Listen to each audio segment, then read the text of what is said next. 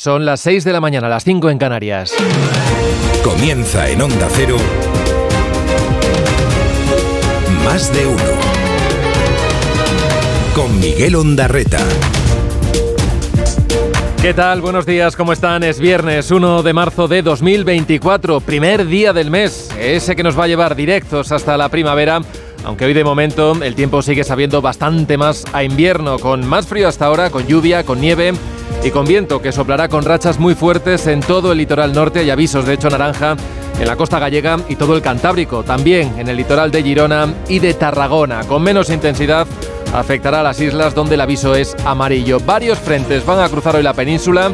El primero durante la mañana dejará lluvias que podrán ser localmente fuertes en Cataluña y Baleares.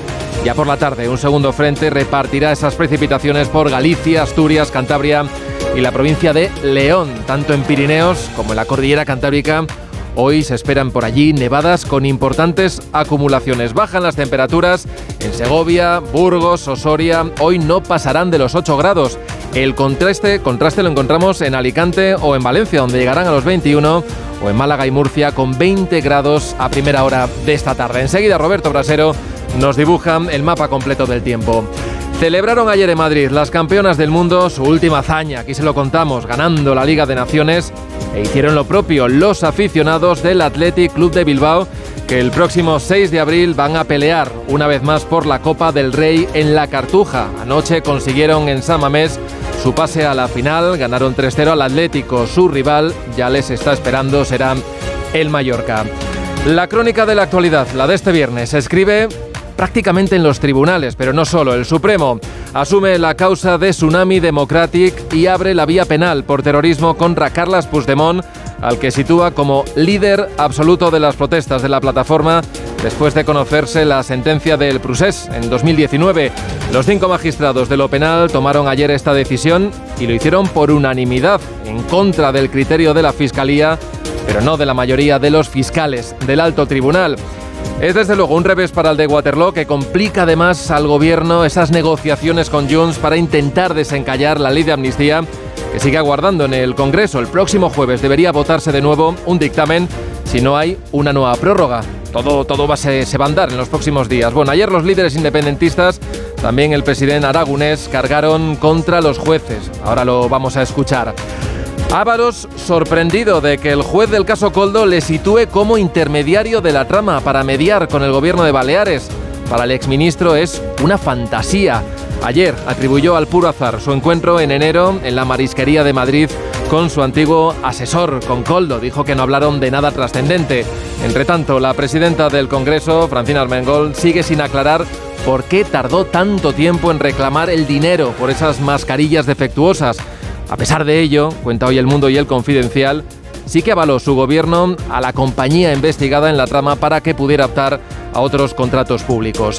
En la arena política, el gobierno vio ayer un filón en un párrafo del sumario en el que Coldo le dijo al empresario Juan Carlos Cueto, el supuesto cabecilla, que había quedado con Miguel Tellado, con Tellado, con el portavoz del PP, y que le estaba pidiendo esa reunión a través de Alberto para arreglar lo de Baleares. Reuniones, por cierto, que los investigadores ya confirmaron que nunca se produjeron. Hoy también será noticia en Moscú el funeral del opositor ruso Alexei Navalny en una iglesia de la periferia de la capital, con el temor de su familia a que el Kremlin intente boicotearlo con incidentes que puedan acabar con detenciones. Y además, en Gaza, que sigue instalada en el horror, ayer más de un centenar de palestinos murieron cuando acudían a buscar comida a un convoy de ayuda humanitaria. Soldados israelíes abrieron fuego pero achacan a una estampida la mayoría de esas muertes. La posibilidad de una tregua cercana parece que se diluye. Empieza el día y lo hace con estos sonidos. Estamos ante una decisión que no es jurídica, es una decisión política. Ya van fer el ridículo a Europa. Una... Ya hicieron el ridículo en Europa con una acusación primero de rebelión, luego de sedición y ahora doblan la apuesta con esta acusación de terrorismo. Cuando ya empezamos a querer implicar a familiares, a personas ajenas, pues entonces empezamos a ser extraordinariamente injustos. Pues sí, nos, preguntamos quién es ese Alberto, ¿no? Que aparece también en el mundo. Está claro que Miguel Tellado también está ahí en, alguna reunión con Coldo. Veremos a ver qué es lo que pasa. No hemos tenido ninguna relación personal con el señor Coldo García, ninguna entrevista personal, no tenemos nada que ver con todo eso. Por tanto, el señor Sánchez, el gobierno y el Partido Socialista al completo han entrado en pánico, se les nota y tienen motivos. Lo que están haciendo ahora es tratar de asustar al mundo entero. Existe el riesgo de un conflicto con armas nucleares, lo que significa la destrucción de la civilización. ¿Es que no entienden esto? Dirige Carlos Alsina. Dirección de sonido, Fran Montes. Producción, David Gabás. 6 y 5, 5 y 5 en Canarias. No dejes que la realidad estropee una buena imputación. Así ha reaccionado Carlas Puigdemont en las redes sociales a la decisión del Supremo que por unanimidad y tal y como pedía el juez de la Audiencia Nacional Manuel García Castellón ha acordado investigarle por terrorismo. Los cinco jueces de lo penal que han tomado esta decisión no tienen dudas de que las protestas que hubo en Cataluña, después de conocerse esa sentencia del Prusés, encajan con este delito. Hablan de terrorismo callejero. Esas protestas las impulsó Tsunami Democratic, la plataforma en la que, según estos cinco magistrados, Puigdemont ejercía un liderazgo absoluto. La causa penal que se abre ahora en el Tribunal Supremo afecta también al diputado de Esquerra en el Parlamento, a Rubén Wagensberg, que a finales de enero, recordarán, también huyó de Cataluña, aunque en su caso se instaló en Suiza. El Supremo echa por tierra la posición de la teniente fiscal Sánchez Conde, la número dos del fiscal general del Estado García Ortiz, que en contra de la posición de la mayoría de los fiscales del alto tribunal hablaba en su escrito de meras conjeturas o de sospechas que no permitían atribuir ningún delito a Puigdemont. Bueno, ahora el Supremo viene a decir exactamente lo contrario. Cree que hay que investigar al expresidente fugado y apunta a numerosos indicios que hay no solo sobre su liderazgo, sino también sobre su autoría intelectual o a la asunción de las riendas de Tsunami Democratic. Los magistrados se apoyan además en varias sentencias que hay sobre terrorismo callejero, que es lo que aseguran que se produjo en esos disturbios en el aeropuerto del Prat, nos situamos año 2019, donde añaden que se vivió una situación de absoluto caos y de violencia y donde los miembros de la plataforma actuaron con perfecta coordinación, empleando artefactos de una potencia destructiva similar a los explosivos que lanzaron contra los agentes de la autoridad. Aclaran también los magistrados en lo que supone todo un recordatorio, o si prefiere más bien un reproche directo al gobierno y a sus socios, que no solo las acciones de ETA o de la yihad son terrorismo, que la definición que recoge el Código Penal es otra y que también entra bajo ese paraguas cuando se recurre de forma coordinada a la violencia y se produce, como en este caso, según los jueces, una subversión del orden constitucional y sin amedrentamiento de la población. Estamos ante una decisión que no es jurídica, es una decisión política. No se imparte justicia, lo que se hace es seguir impartiendo la represión, la represión política contra el independentismo catalán que se amedrantó a la población, es lo que vienen a decir los jueces. Bueno, esta decisión política, decía anoche el presidente de la Generalitat, Per Aragonés, desde Waterloo, Puigdemont hablaba de Matrix judicial, incluso ironizaba, asegurando que ya solo le falta que le salga una cuenta en Panamá. Desde Junts ponía voz a esta denuncia su portavoz, Josep Rius. La judicatura espanyola, amb aquesta acusació, està posant en joc l'estat de dret. Que acusaba a toda la judicatura española de estar poniendo en juego el Estado de Derecho. Precisamente de su buen funcionamiento se felicitaba ayer la número 2 del PP, Cuca Gamarra, después de conocer esta imputación por terrorismo a Puigdemont. Pues el Estado de Derecho funciona en nuestro país y, lógicamente, no lo podrán frenar porque es más fuerte que Pedro Sánchez. La otra derivada política es qué pasa ahora con la proposición de ley de amnistía. Ya saben que el próximo jueves, lo contamos ahora, acaba el plazo para que la Comisión de Justicia vote un nuevo dictamen. Hace 24 horas prácticamente Junts y el PSOE hablaban de avances, no detallaban nada, pero ahora la cosa se puede complicar porque los de Puigdemont insisten, esto no es nuevo, en que la medida de gracia tiene que incluir todos los delitos de terrorismo, una vía que el gobierno, al menos de momento, no contempla. Esa era su última línea roja. Todos apelan a la discreción de las negociaciones, mientras no se descarta que pueda haber una nueva prórroga para ganar un poco más de tiempo para seguir hablando. Y sobre el caso Coldo y sus múltiples ramificaciones, José Luis Ábalos ha negado el papel que le atribuye el juez Ismael Moreno, el de intermediario de esta trama para intentar que el gobierno de Baleares no reclamara esa devolución después del fiasco por la compra de las mascarillas que resultaron defectuosas esa que se hizo con la empresa Soluciones de Gestión. Mascarillas, por cierto, que siguen guardadas en un almacén. De esa presunta mediación, ya con el gobierno balear en manos del PP, que le habría pedido su antiguo asesor en el famoso encuentro el pasado 10 de enero en una marisquería de Madrid, le preguntaron ayer en cuatro al exministro y esta fue su respuesta. ¿Pero qué pasa? ¿Que yo también sirvo de interlocutor con el Partido Popular de Baleares? ¿Tanta capacidad tengo? mucha fantasía es, ¿no? ¿Intercediste o no intercediste por esta trama delante del gobierno de Baleares? Ni de coña. Ni antes, ni después, ni durante, ni nunca. Nunca. Y desde luego es que me parece, ya te digo, fantasía que yo tenga esa capacidad para interlocutar con el Partido Popular. Fantasía, decía Ábalos que en esa misma entrevista reconoció que sí se vio con Coldo en esa marisquería.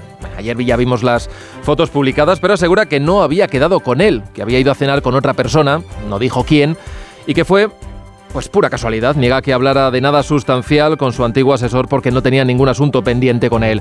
Bueno, ya por entonces los miembros de esta trama, y no está mal recordarlo, ya eran conocedores de que se les estaba investigando. También le preguntó Risto Mejide por los contratos que se firmaron con los presuntos comisionistas. Se hizo esta diferencia entre los que se cerraron con las empresas públicas, las de su departamento, y los del gobierno de Baleares, de Armengol. En el caso de que efectivamente hayan lanzado mascarillas, eso es una falsedad, que es lo mismo que le pasó al Ayuntamiento de Madrid, que eran mascarillas falsas, y por eso el Ayuntamiento se siente estafado. Ahí sí que hay un quebranto para, para las arcas públicas, pero no es el caso de lo que a mí se me pide cuentas. ¿eh? Cuentan hoy El Mundo y El Confidencial que el gobierno de Armengol, a pesar de que en junio de 2020 había ordenado retirar ese material defectuoso que había comprado de los centros sanitarios, emitió un certificado en el que se mostraba con una experiencia satisfactoria con esta empresa que le había suministrado ese material. Bueno, según estas informaciones, el Ejecutivo Balear accedió a esa petición de la trama de emitir un informe favorable, de modo que esta empresa pudiera seguir firmando otros contratos con otras administraciones públicas. Bueno, y mientras la trama va añadiendo nuevos nombres y nuevos hermanos de los protagonistas presuntamente relacionados con el caso Feijó, sin mencionar a la mujer del presidente Begoña Gómez, Gómez y sus presuntas reuniones, pues ayer exigía explicaciones a Sánchez. ¿Qué responsabilidad política y en su caso qué responsabilidad personal tiene en la trama que estamos conociendo? Todo, todo hace evidente que conocía hechos que conforman la trama y por eso exigimos que no la siga tapando. Antes escuchábamos a la vicepresidenta primera pedir que no se mezclara en este rifirrafe político a familiares. El caso es que María Jesús Montero optó por cambiar el tiro y colocar en la diana de la sospecha al PP. Lo que sí tiene que explicar hoy el Partido Popular es si realmente el señor Tellado se reunió con estos empresarios o se reunió con el señor Coldo y qué era lo que hablaron y qué tipo de negociaciones llevaron a cabo. El caso es que ya para entonces lo había negado en los pasillos del Congreso el propio Tellado. Nunca ha mantenido ninguna reunión con el señor Coldo García, no hemos tenido ni siquiera una conversación telefónica, yo no lo conozco a ese señor de nada. El caso es que el Gobierno y el PSOE, por boca de Santos Cerdán, aprovecharon ayer para sembrar dudas después de que se supiera, esto venía recogido en el auto del juez, que Coldo le había contado al empresario Acueto, el presunto cabecilla de la trama, que había quedado en verse con Tellado para ver si podían cerrar una reunión con el Gobierno balear a través de Alberto. Y claro, a Feijó se le preguntó ayer si se daba por aludido. Evidentemente no. ¿Es usted el Alberto que sale en el Evidentemente no. ¿Qué Alberto puede ser? Pregúntele usted a la trama. Esa reunión con Tellado nunca se llegó a producir, según la propia investigación. El auto de Ismael Moreno sí que recoge pinchazos a cueto en los que daba a entender que el nuevo gobierno balear pues, no tenía intención de seguir con la reclamación de esos 2,6 millones de euros por las mascarillas. A partir de las 9 y 20 de esta mañana hablaremos con la presidenta de Baleares, con Marga Proens, aquí en Más de Uno. Más de Uno en Onda Cero. Donde Alsina. A las 6 y 14, 5 y 14 en Canarias, echamos un primer vistazo a la prensa. En La Razón, el gobierno avaló el nombramiento de Coldo, se refiere al nombramiento como consejero en Renfe Mercancías, y incluyen este entrecomillado, reúne las condiciones. Dice el país que el Supremo abre una causa a Puigdemont por terrorismo. En el mundo, Armengol avaló las mascarillas pese a saber que ya eran fake. En ABC, la trama de fomento, dos puntos, mordida de 17 millones, 88 cuentas y 13 fincas. Y en la vanguardia, el Supremo abre causa por terrorismo contra Puigdemont en Tsunami. En la prensa digital leemos en el Confidencial que Armengol avaló a la trama ante Sanidad cuando ya sabía que sus mascarillas eran defectuosas. E interesante lo que cuenta hoy el español. Dice que Sánchez recibió a Ábalos después del 23J y según el exministro le dijo, Coldo no te hizo ningún favor.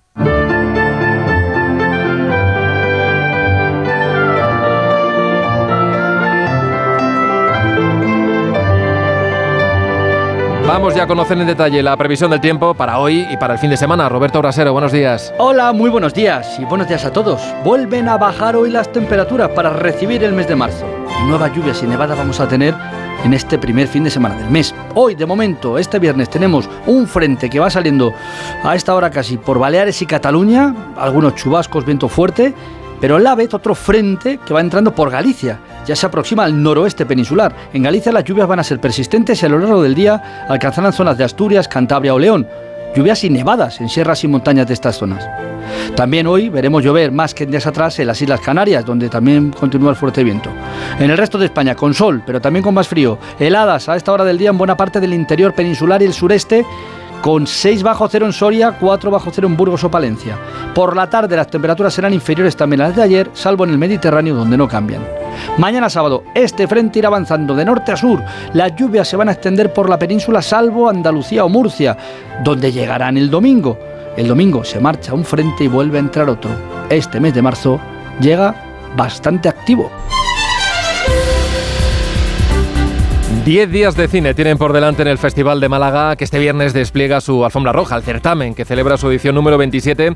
Lo abrirá la película de animación Dragon Keeper, Guardiana de Dragones, que es una coproducción hispano-china en la que participa esta casa, A3 Media, Onda Cero Málaga, Isabel Sánchez. Esta noche la actriz Marta Etura y los actores Ladani y Omar Barana serán los maestros de ceremonia de la 27 edición del Festival de Cine de Málaga, una gala inaugural con la que comienza una competición por esa ansiada biznaga de oro a la que compiten 19 cintas, 11 españolas y 8 latinoamericanas. Una muestra de que esto es una buena fotografía de cómo está nuestro cine. Juan Antonio Vigar es el director del certamen. Un 65% de las películas inscritas son españolas, que seguimos siendo el festival de referencia del cine español. Además hemos recibido 900 audiovisuales latinoamericanos, lo que refleja también prestigio y posicionamiento en nuestros territorios hermanos. En la gala inaugural, la actriz Lola Herrera recibe la Biznaga Ciudad del Paraíso, premio con el que se quiere reconocer a los imprescindibles del cine. Y Dragon Keeper, Guardiana de Dragones, es la película de animación con la que comienza la sección oficial. Más de uno en Onda Cero. ¿Te lo digo o te lo cuento? Te lo digo. Estoy cansada de que me subas el precio del seguro. Te lo cuento. Yo me voy a la mutua. Vente a la mutua con cualquiera de tus seguros. Te bajamos su precio, sea cual sea. Llama al 91 555 5555. 91 555 5555. Te lo digo o te lo cuento. Vente a la mutua. Condiciones en mutua.es. Securitas Direct. ¿En qué puedo ayudarle? Buenas. Llamaba porque quiero instalarme una alarma. ¿Ha sufrido algún robo? No, pero lo han intentado mientras estábamos en casa de mi madre celebrando su cumpleaños y ya no me quedo tranquila. Pues no se preocupe. Si usted quiere, esta misma tarde le instalamos su alarma. Protege tu hogar frente a robos y ocupaciones con la alarma de Securitas Direct. Llama ahora al 900-272-272. Más de uno con Miguel Ondarreta. Donde Alsina.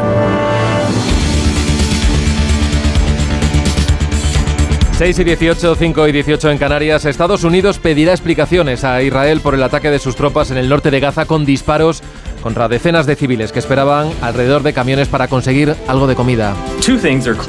Hay dos cosas claras y se pueden ver en las imágenes. La primera es que la situación es increíblemente desesperada, que la gente estaba esperando en esos camiones y lo hace porque necesita comida y medicinas. Y la segunda es que demasiados palestinos han muerto. Es el portavoz del Departamento de Estado. Según el Ministerio de Sanidad de la Franja, el ataque ha dejado 112 civiles muertos. El Consejo de Seguridad de Naciones Unidas va a abordar en su reunión de hoy este asunto. María Gómez Prieto. Israel reconoce que sus fuerzas dispararon contra la gente y sostiene que la multitud había amenazado a sus tropas, aunque esas personas estaban indefensas y muchas de ellas murieron atropelladas, algo que el Tribunal Penal Internacional dice estar investigando. Las negociaciones se centraban ahora en un alto el fuego que se iba a terminar de cerrar el fin de semana y que estaba previsto que entrara en vigor el lunes. Pero este nuevo ataque de Israel devuelve las conversaciones al punto de partida. Asunción Salvador. El ejército israelí admite que disparó a la multitud, pero minimiza el alcance y atribuye la mayoría de las muertes a atropellos por parte de los conductores al verse rodeados y desbordados, mientras que la autoridad palestina habla de atroz matanza. A la espera de que se investiguen, Biden ha reconocido que esto puede dificultar las negociaciones para un alto el fuego en Gaza y jamás amenazado con abandonar las conversaciones. Lo que están haciendo ahora es tratar de asustar al mundo entero. Existe el riesgo de un conflicto con armas nucleares, lo que significa la destrucción de la civilización. ¿Es que no entienden esto?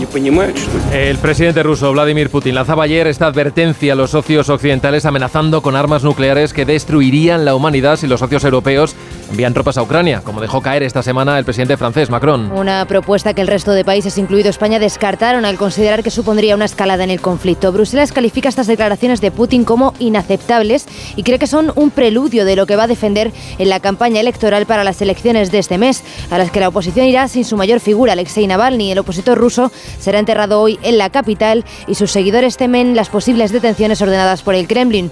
Corresponsal en Moscú, Alex Bustos. Moscú da un último adiós al disidente ruso Alexei Navalny en el barrio de Marino, en el que vivió hasta que le envenenaron en 2020. Falleció el 16 de febrero en lo penal en el Ártico.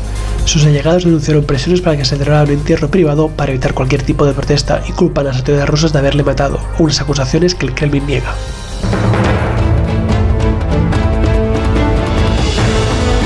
Podem estar satisfets com a país d'aquest treball conjunt entre tots els El consejero catalán de Acción Climática, David Mascor, celebraba el acuerdo después de cuatro horas de reunión con los representantes de la Unión de Payesus. Los agricultores catalanes se muestran satisfechos con las medidas, pero vigilantes. Suspenden las protestas, pero mantienen los cortes de algunas carreteras. Onda Cero, Barcelona, Anautiel.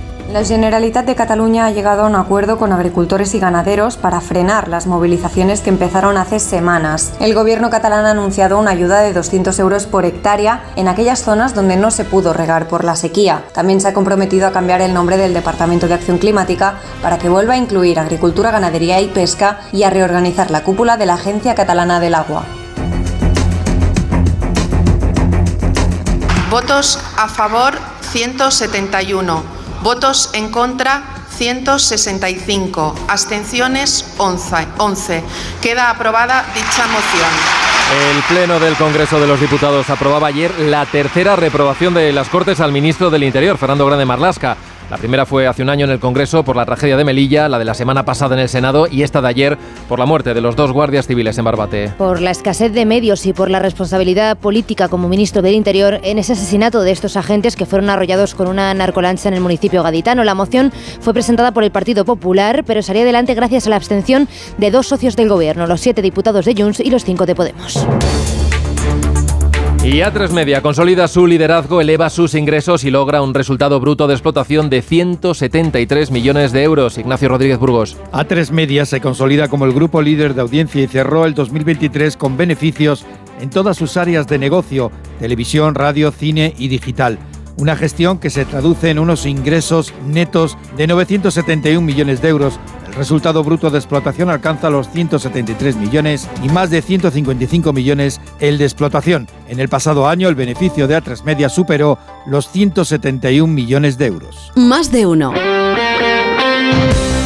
Vamos ya con la información deportiva. Hoy con mucha resaca copera. Ana Rodríguez, ¿qué tal? Buenos días. ¿Qué tal? Buenos días. Ya tenemos la final de la Copa del Rey Mallorca Athletic el próximo 6 de abril en el Estadio de la Cartuja. Y es que el Athletic Club de Bilbao pasó anoche por encima del Atlético de Madrid 3-0. Victoria de los Leones en la que fue la fiesta de los hermanos Williams, goleadores ambos, Iñaki y Nico.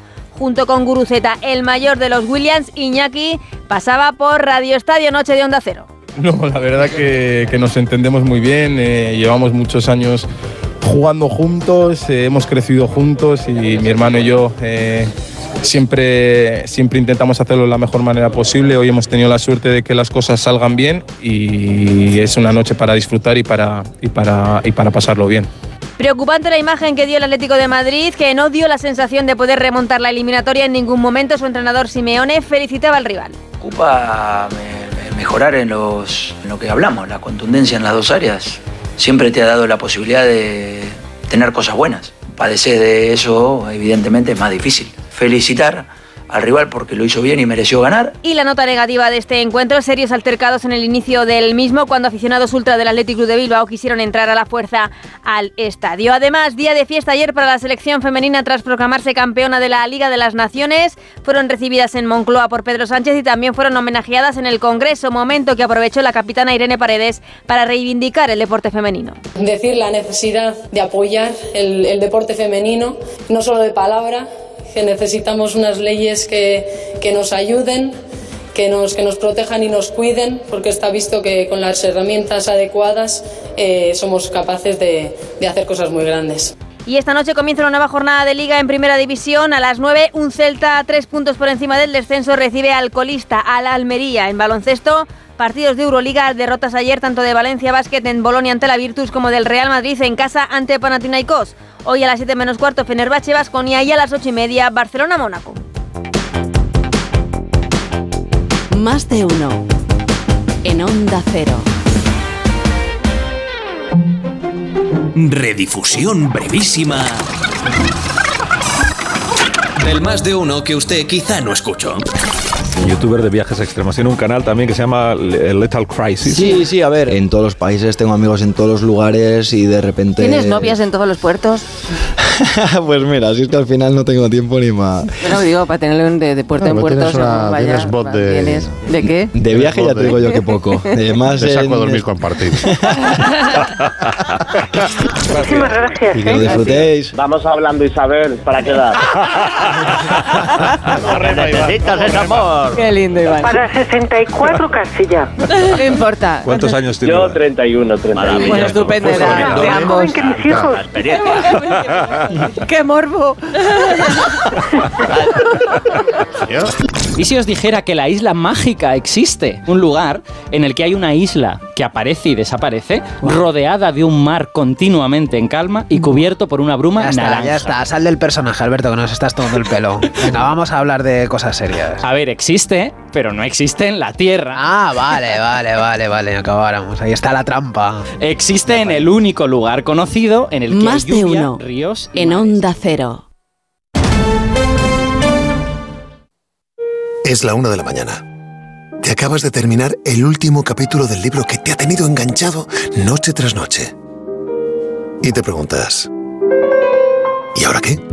Si hay expertos en llenar vacíos culturales, estos son Rubén Amón, Sergio del Molino, Rosa Belmonte, Guillermo Altares e Isabel Vázquez.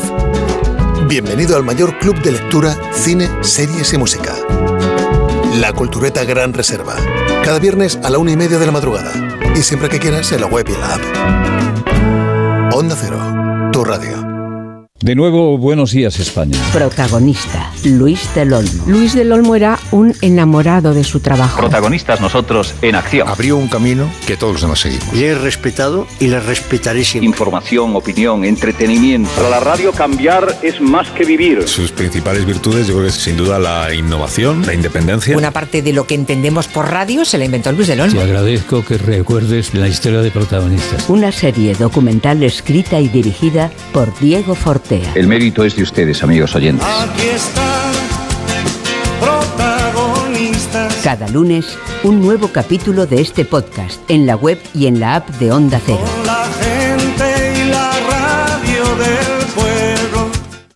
Julia y tú. La gente que nos escucha todos los días sabe un montón de nosotros. Complicidad y conexión. Una radio abierta, interactiva, que sabe a quién se dirige. Cada tarde, Julia te espera para hablar y debatir. Si quieren comunicarse con nosotros para preguntar, consultar, decir, opinar, quejarse, protestar, lo que sea. Julia en la Onda, con Julia Otero. Cada tarde desde las 3 y siempre que quieras en la web y en la app de Onda Cero. Te mereces esta radio. Onda Cero, tu radio. Onda Agraria. Agricultura, pesca, ganadería, mercados. Aquí empezamos Onda Agraria, una hora recorriendo con todos vosotros el campo español. Resolver consultas, dudas de ámbito legal o ámbito administrativo que nos envían los oyentes. Cuéntenos un poquito esa aceituna, cómo se traduce luego en el aceite, qué tipo de aceite nos da. La voz del campo. Para los amantes de la cerveza, la posibilidad de que no haya lúpulo, pues hace que se nos pongan los pelos de punta. Cuéntanos, como ya saben nuestros oyentes, la climatología es una de las grandes. Onda Agraria. Pablo Rodríguez Pinilla y Soledad de Juan. Sábados y domingos a las 6 de la mañana. Y siempre que quieras, en la web y en la app de Onda Cero. Te mereces esta radio. Onda Cero, tu radio.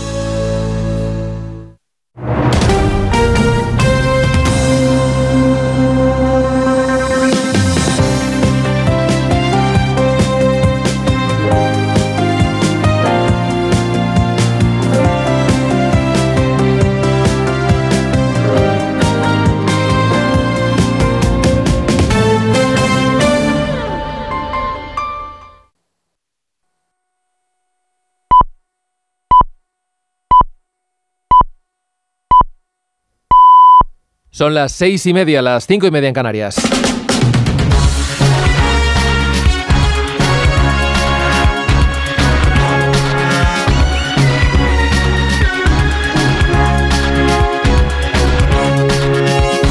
Comienza el día en Onda Cero. Es viernes 1 de marzo de 2024. Hoy amanece en Alicante a las 7 y 33 minutos. En Cuenca a las 7 y 41, en Bilbao a las 8 menos cuarto, en Huelva a las 8 en punto de la mañana. El viento sigue soplando con fuerza, sobre todo por el norte, donde también esperamos precipitaciones. Por la mañana tendremos lluvia en Baleares, Cataluña y nieve en los Pirineos y por la tarde empezará a llover por el noroeste.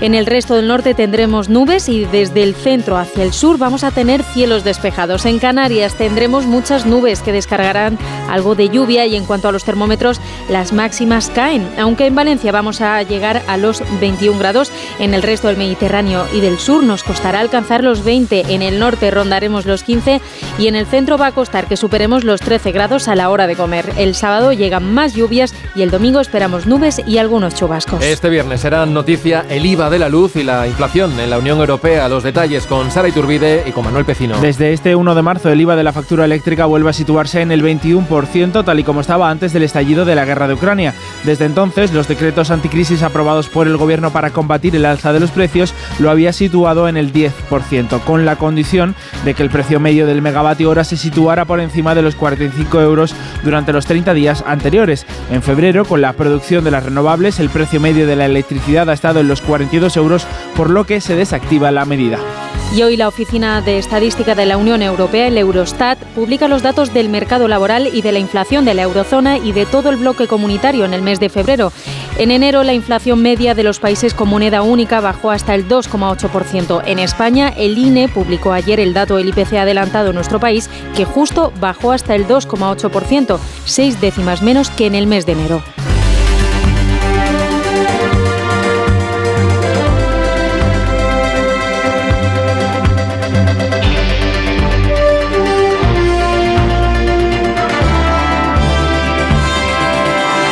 Reunión el día 10 de enero en La Chalana? Sí, he tenido que ver la, la, agenda y es verdad que yo estuve el 10 de enero. Yo ya lo conocía y sé que tiene un reserva, yo conozco también ese sitio. ¿Y coincidisteis el mismo día y no hablasteis?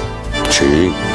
José Luis Ábalos reconoce que se vio en un restaurante de Madrid el 10 de enero con Colo García, tal y como recoge el sumario y en la foto que ya publicaba en el día de ayer el diario El Mundo. Pero decía Ábalos en cuatro que fue un encuentro casual y que hablaron, pero de nada importante. Sin embargo, el juez apunta en el sumario a que el exministro ya sabía en esa fecha que Coldo estaba siendo investigado y que el ex asesor habría intentado que Ábalos hubiese hecho de intermediario con el gobierno de Baleares para tratar de paralizar la reclamación de 2,6 millones de euros por las mascarillas que compraron de mala calidad de Vallamazares. Más allá de la categorización como intermediario de Ábalos que hace el juez, que en un auto le sitúa en calidad de tal en un encuentro con Coldo García en un reservado de la Chalana, el sumario deja al descubierto el gran roto de Baleares. Lo que buscaba Coldo en la marisquería era frenar la reclamación de 2,6 millones por el fiasco de las mascarillas, reclamación que la administración de Armengol puso en marcha cuando ya estaba de salida. Todo va por buen camino, les viene diciendo Coldo, pero los empresarios se ponen nerviosos y cargan contra el funcionario que no destruyó las mascarillas.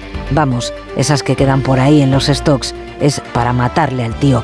Preocupados sobre si querrán politizar lo de Baleares, apuntan que el problema es la señora, lo dicen por Armengol. Además, en el sumario numerosos viajes, Ábalos, el hermano de Aldama y Coldo. Coincidieron en seis alojamientos y el hermano de Coldo viajó a Valencia en furgoneta para entregarle a Ábalos documentos de la investigación. Si realmente el señor Tellado se reunió con el señor Coldo y qué tipo de negociaciones llevaron a cabo. Está claro que Miguel Tellado también está ahí en alguna reunión con Coldo y a ver quién es ese Alberto. El Partido Socialista pretende dirigir ahora la atención sobre el Partido Popular en el caso Coldo conforme se van conociendo los detalles del sumario. El asesor de Ábalos presumió ante la trama de que iba a tener contacto con el portavoz del PP, Miguel Tellado, para que el nuevo gobierno de Baleares paralizase la reclamación de las mascarillas. Pero los investigadores no llegaron a detectar ningún encuentro entre ambos. Coldo también mencionó a una persona llamada Alberto. Tellado lo descartaba ayer en Espejo Público y preguntado en el Congreso, Feijó también negaba que fuera él ese Alberto del que habla Coldo. Desmiento categóricamente, no hemos tenido ninguna relación personal con el señor Coldo García, ninguna llamada telefónica. Nosotros no tenemos nada que ver con todo eso. Evidentemente no.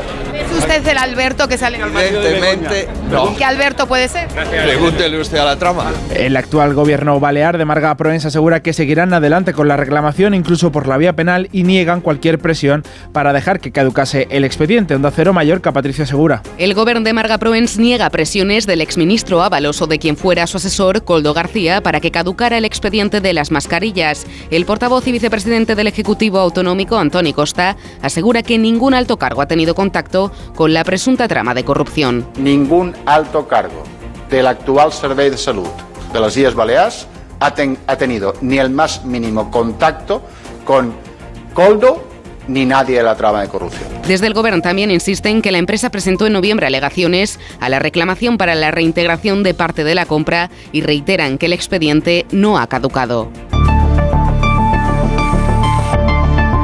6 y 35, 5 y 35 en Canarias, el Supremo abre causa penal contra Carles Puigdemont por terrorismo. Asume así la tesis del juez de la Audiencia Nacional, Manuel García Castellón, y se aprecia que el expresidente catalán pudo estar implicado como líder absoluto en los actos organizados por Tsunami Democratic. Hace lo mismo con el diputado de Esquerra, Rubén Wagensberg, también aforado porque le señala como el autor de los comunicados oficiales del movimiento. El alto tribunal rechaza, por tanto, la postura de la Fiscalía General del Estado y asume parte de la causa. Arancha Martín. Por unanimidad y en contra del criterio de la teniente fiscal, la Sala del Supremo afirma que hay indicios de que los hechos que se investigan en relación a Tsunami son terrorismo y que Puigdemont está al frente, en la autoría intelectual y en la asunción de las riendas. Sabía que se estaba organizando y se implicó en su promoción, pudo evitar los hechos, retirando su apoyo carismático, pero animó a seguir con las acciones violentas.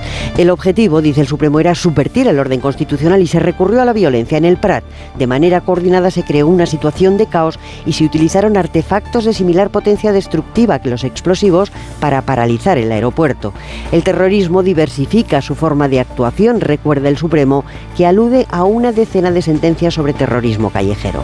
Carles Puigdemont ha reaccionado en Twitter a la noticia y habla de un matrix judicial contra él e ironiza asegurando que solo le falta que le descubran una cuenta secreta en Panamá. El presidente de la Generalitat, Per Aragonès, acusa directamente a los jueces de querer impedir el trabajo del Poder Legislativo. Estem davant d'una aberració jurídica sense precedents. Estamos ante una aberración jurídica sin precedentes. Nos encontramos como el Supremo entra a hacer política partidaria para intentar boicotear una ley de amnistía. Y esta es la verdadera razón de todo, que tenemos una parte de la cúpula judicial que no actúa por criterios jurídicos, sino políticos. Estamos ante un tribunal que no aplica la justicia, sino la represión. Un tribunal que no aplica la justícia, sinó que està aplicant la repressió. El gobierno de momento no se ha pronunciado, pero la decisión del Supremo podría afectar a las negociaciones del PSOE con Junts para sacar adelante la ley de amnistía. Porque los socialistas se venían negando a incluir a todos los delitos de terrorismo en la medida de gracia. El partido de Puigdemont asegura que seguirán negociando al margen de las resoluciones del alto tribunal, pero lo es que ahora insistan aún más en la necesidad de incluir sus enmiendas.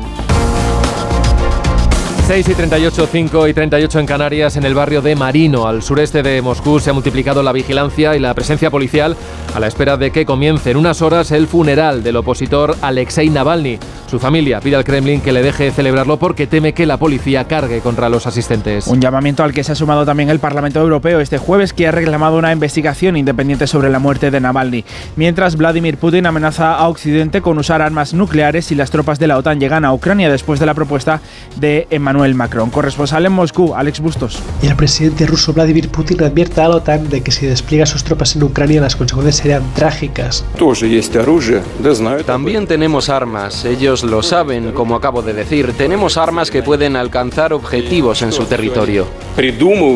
Y esto deben entenderlo, lo que están haciendo ahora es tratar de asustar al mundo entero.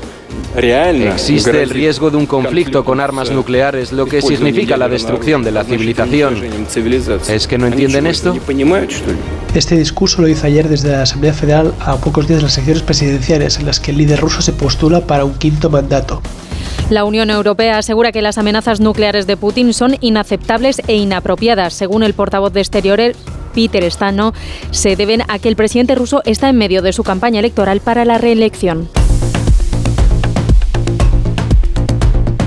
Secretary, about how many Palestinian women and children have been killed by Israel since October 7th? El jefe del Pentágono, Lloyd Austin, aseguraba ayer que alrededor de 25.000 mujeres y niños han sido asesinados por Israel en Gaza desde el 7 de octubre. Por tanto, Estados Unidos da por buenas los datos que viene publicando Hamas de que el ejército israelí ha matado a unos 30.000 gazatíes desde que se inició el conflicto. La Casa Blanca ha pedido además explicaciones a Netanyahu por la matanza por parte del ejército de más de 100 palestinos que hacían cola para recibir ayuda humanitaria. Tel Aviv reconoce el ataque y lo justifica alegando que los soldados se sintieron amenazados por quienes esperaban para recibir algo de comida. Asunción Salvador. Es la imagen de la desesperación, la de la multitud que se aglomera para conseguir un poco de harina porque hace semanas que no hay nada que comer en la franja. No es la primera vez que se ven estas turbas, pero el resultado esta vez es distinto porque hay más de 100 muertos, centenares de heridos y versiones contradictorias. Israel reconoce que sus soldados dispararon pero niega la dimensión de la matanza, mientras que la parte palestina habla de genocidio. La ONU acusa a todas las partes de estar cometiendo crímenes de guerra. Volker Turk, es el alto comisionado para los derechos humanos. Se han cometido por todas las partes violaciones claras de los derechos humanos y del derecho humanitario internacional, incluidos crímenes de guerra y otros posibles delitos.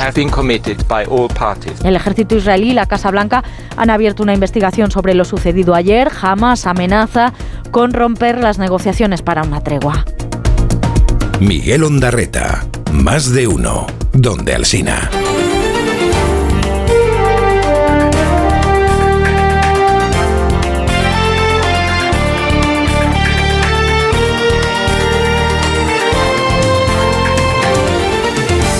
Y el día, este viernes 1 de marzo, nos trae además algunas otras noticias. Todos los vecinos que perdieron sus hogares en el incendio del barrio de Campanar, en Valencia, ya han sido realojados. En las 131 viviendas puestas a su disposición por la Generalitat Valenciana. Una semana después del incendio han comenzado además a recibir ya el ingreso de las ayudas del Consell de entre 6.000 y 10.000 euros para gastos de primera necesidad. Además, las familias de los 10 fallecidos han podido ya comenzar a enterrar a sus seres queridos. El exdiputado Jaume Sens aspira a ser el candidato de En Común Podem dentro de Sumar para las elecciones europeas. Se presentará a las primarias para ir en la lista de Sumar, según adelantó en TV3 el exdiputado, que antes de la campaña de las generales anunció que dejaba la política. El objetivo es sustituir a Ernest Urtasun, que antes de asumir como ministro de Cultura era la cara visible de En Común Podem. La Comisión Europea empieza a desbloquear los fondos que fueron congelados a Polonia por no respetar al Estado de Derecho. Bruselas reconduce su relación con Varsovia tras la llegada al gobierno del liberal Donald Tusk.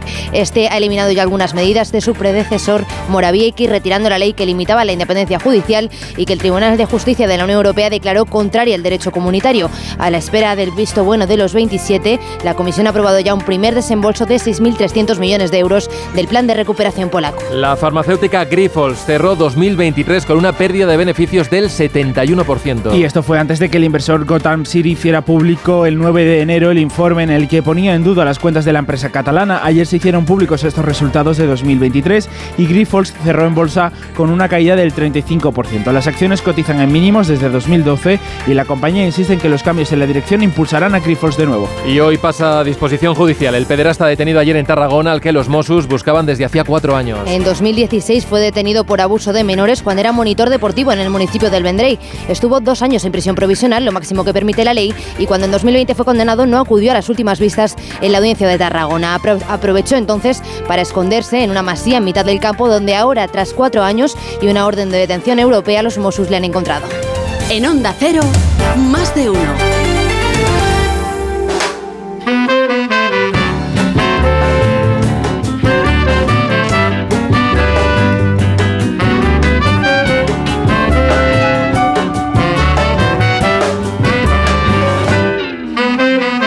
esta hora, 6.43, 5.43 en Canarias. Vamos a echar la vista atrás. Miramos por el retrovisor con María Gómez Pieto. Hola María. Hola, ¿qué tal? Buenos días, Miguel. Porque hace 23 inviernos, un día como hoy.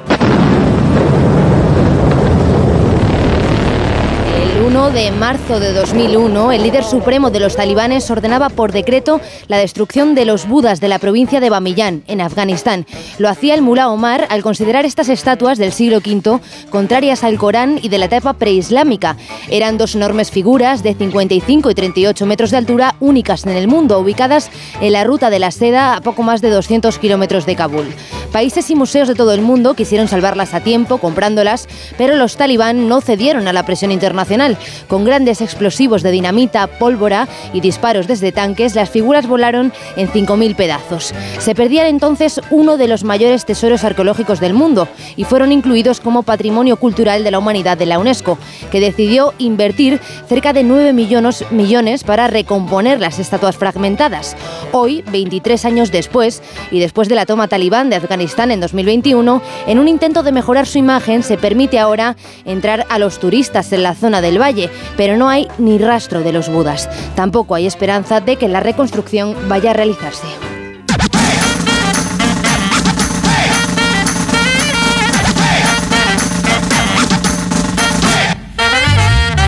No podíamos irnos de fin de semana sin conocer, repasar la historia de una nueva canción. No me mires con esa cara, Sara Iturbide, buenos días. Buenos días, Miguel. No nos vamos al fin de semana sin escuchar la canción de hoy, que es del rey del rock, de Elvis Presley y su All Shook Up.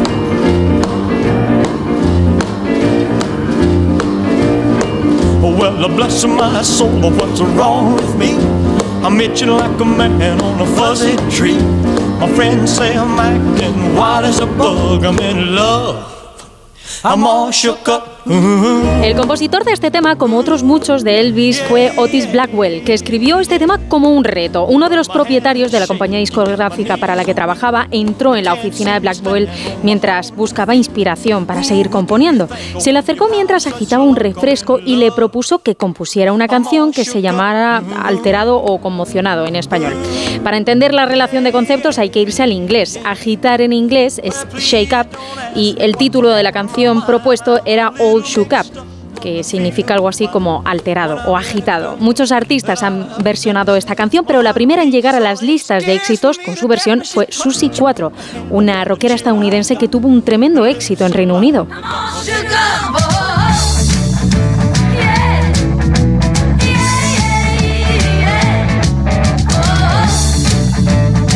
1974 llamó la atención de Elvis, que la llamó cuando estaba de gira en Memphis con la esperanza de que fuera a verlo.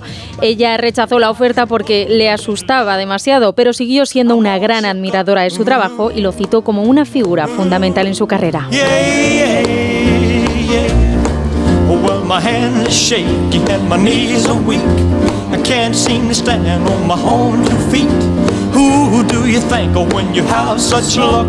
Oh, I'm all shook up. Ooh, ooh, yeah, yeah, yeah. Well, please don't ask me what's on my mind. I'm a little mixed up, but I feel fine when I'm near the girl that I love best.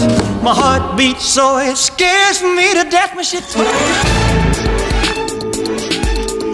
Han pasado ya nueve días desde la detención de una veintena de personas en la llamada Operación del Orme, entre ellos Coldo García, el superasesor del exministro Ábalos, que ha acabado dando nombre a un caso cuya dimensión judicial y política todavía es prematuro aventurar.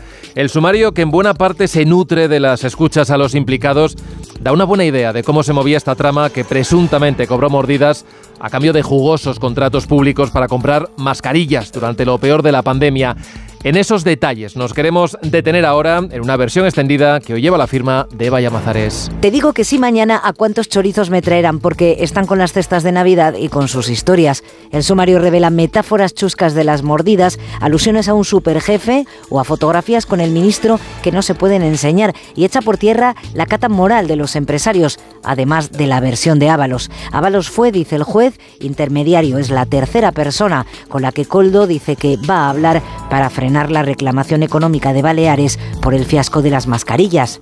Hablan, está fechado y fotografiado, el 10 de enero en un reservado de la marisquería La Chalana. En esa y anteriores ocasiones, Coldo García les tranquiliza. todo va por buen camino. Pero pasa el tiempo, crecen los nervios y al comprobar que no hay un borrón y cuenta nueva, los empresarios aseguran que los funcionarios actúan para salvarse el culo. Hay que ser gilipollas. Se enfadan porque las mascarillas no se destruyen. Dicen que es para matar al tío y cargan contra los stocks. ¿Tú crees que querrán politizar lo de Baleares? Pregunta el empresario Rotaeche. Cueto dice que está todo el mundo a hostias y que el problema es la señora. Se refiere a Armengol. Crece la preocupación, se multiplican los contactos sobre el asunto y de tanto hablar a media lengua se forman unas monumentales conversaciones de besugos. El vecino, por coldo, dice que no van a hacer nada, pero no sé si no van a hacer nada es que no van a hacer nada o que van a enviar una carta diciendo que no. Trata de explicar Cueto. De los nervios también parece que acabó Coldo, que puso los pisos adquiridos con sus comisiones de millón y medio a nombre de cualquiera de su familia menos el suyo, y luego se asustó. Me tienes agarrado por los cojones, le llega a espetar a su hermano. Ahora mismo te mosqueas conmigo y te quedas con mi casa. Con tu casa no me voy a quedar, le tranquiliza Joseba. El sumario revela una trama de viajes, hasta en seis alojamientos coincidieron Ábalos, Coldo y el hermano de Aldama, de familia y revelaciones. En noviembre, Coldo envió a su hermano en una furgoneta a Valencia a enseñarle a Ábalos documentos de la investigación y de pequeñas traiciones entre los propios comisionistas del hombre que tenía pase especial en el Ministerio de Transportes, Víctor de Aldama, dicen que está contaminado. A veces le llaman búfalo, otras el perro y otras guau guau. Más de uno. En Onda Cero. Cariño, vamos a cambiarnos al plan estable verde de Iberdrola, que paga siempre lo mismo por la luz, todos los días, todas las horas, durante cinco años, pase lo que pase. Interrumpimos la emisión por una noticia de última hora. Nos están invadiendo los extraterrestres. Pase lo que pase. Pase lo que pase. Y ahora, además, llévate 100 euros con el plan estable verde de Iberdrola. Contrátalo ya llamando al 924 24 24 o en iberdrola.es. Consulta condiciones en la página web. Iberdrola. Por ti, por el planeta. Empresa patrocinadora del equipo paralímpico español. Arranca una nueva edición de los premios Ponle Freno para reconocer las mejores iniciativas que hayan contribuido a promover la seguridad vial en nuestro país. Consulta las bases en ponlefreno.com y envía tu candidatura antes del 4 de marzo. Ponle Freno y Fundación AXA Unidos por la Seguridad Vial. Soy de legalitas porque me sale a cuenta. Como cuando consiguieron que me devolvieran el dinero de aquella compra online que llevaba semanas reclamando. O cuando lograron que la compañía aérea me reembolsara 1.700 euros por la cancelación de dos vuelos. Hazte de legalitas en el 900 y siente el poder de contar con un abogado siempre que lo necesites. Y ahora, por ser oyente de Onda Cero, ahórrate un mes el primer año. Tenía siete recibos, pagaba mm, alrededor de 1.100 euros y ahora voy a pagar alrededor de 350. Pues que me ha cambiado la vida, que reconozco que me han ayudado mucho. Pues ha sido un salvavidas. Agencia negociadora les ha cambiado la vida. No lo dudes. Si tienes casa en propiedad y quieres pagar un 80% menos cada mes por tus préstamos, llama gratis al 900-900-880. 900-900-880. Llama ahora. Te cambiará la vida. Una de cada tres víctimas mortales en carretera es por una distracción. Cuando conduzcas, mete el teléfono móvil en la guantera para evitar tentaciones. Al volante, solo el volante. Ponle freno y Fundación AXA, unidos por la seguridad vial. Securitas Direct, ¿en qué puedo ayudarle? Buenas, llamaba porque quiero instalarme una alarma. ¿Ha sufrido algún robo? No, pero lo han intentado mientras estábamos en casa de mi madre celebrando su cumpleaños y ya no me quedo tranquila. Pues no se preocupe. Si usted quiere, esta misma tarde le instalamos su alarma. Protege tu hogar frente a robos y ocupaciones con la alarma de Securitas Direct. Llama ahora al 900-272-272. En la semana del 8 de marzo, Día Internacional de la Mujer, el programa Julia en la Onda se hará el martes 5 en Navarra, una comunidad que tiene mucho que decir sobre el liderazgo de las mujeres en la esfera pública y el impulso de políticas feministas, con la colaboración del Gobierno de Navarra. El martes 5 de marzo desde el Salón Pío Baroja del INAP en Pamplona, a partir de las 3 de la tarde, Julia en la Onda, con Julia Otero. Te mereces esta radio. Onda Cero, tu radio.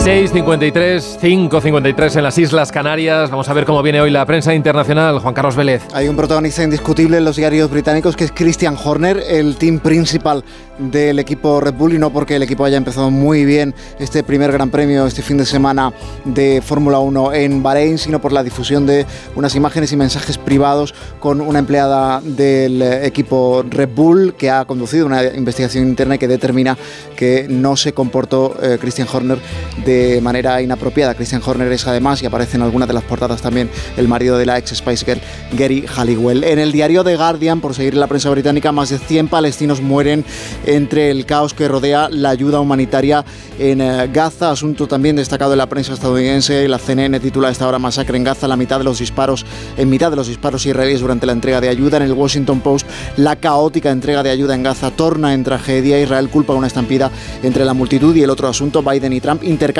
pullas en la frontera. En el Washington Post dice que esta retórica afilada ofrece un aperitivo de la campaña que está por venir. Gracias, Vélez. Contamos ya hasta ahora la noticia que no interesa a nadie. David Gabás, buenos días. Buenos días. Hoy nos vamos hasta Francia, donde este jueves los lectores han podido comprar el único periódico del mundo que se publica cada 29 de febrero. Un número cada cuatro años. Es así desde su primera edición en 1980, así que el de ayer es un número 12. Le Bougie du Saper, La Vela del Zapador, es un diario satírico de 20 páginas con una tirada de 200.000 ejemplares y un precio de 4 euros y 90 céntimos. Detrás de la cabecera está un grupo de amigos que publicó el primer número como una broma. Entonces, en 1980, se agotó en solo dos días. 42 años y 12 números después, el periódico todavía lo publica ese grupo de amigos que se reúne en un bar para intercambiar ideas mientras toman copas. Todo lo recaudado lo donan a una organización que trabaja con personas autistas. Le Bougie está organizado como un periódico normal, con sus secciones de política, internacional, deportes, arte y también cotilleo. Cierto, el número de este año abre con un artículo, Todos seremos inteligentes, en el que propone cerrar las escuelas, ya que con la inteligencia artificial no va a hacer falta aprender ni pensar. El periódico incluye también el esperado nuevo capítulo del serial El ahogamiento en la piscina, cuya próxima entrega será ya en 2028, pero todo esto, ¿a quién le interesa?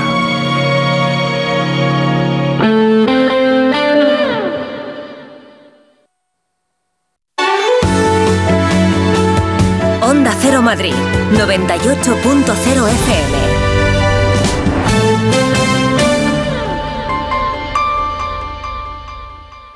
Dijeron que los radares eran por tu seguridad. Que cobrarte por aparcar en la calle era para que tuvieras sitio. Y que las zonas de bajas emisiones eran por tu salud. Ni seguridad, ni aparcar, ni salud. Esto solo va de meterse en tu cartera. No eres su cajero automático. Reacciona, responde, recurre. De vuelta, que no te lío. De vuelta, 900-200-240. 900-200-240. O devuelta.es.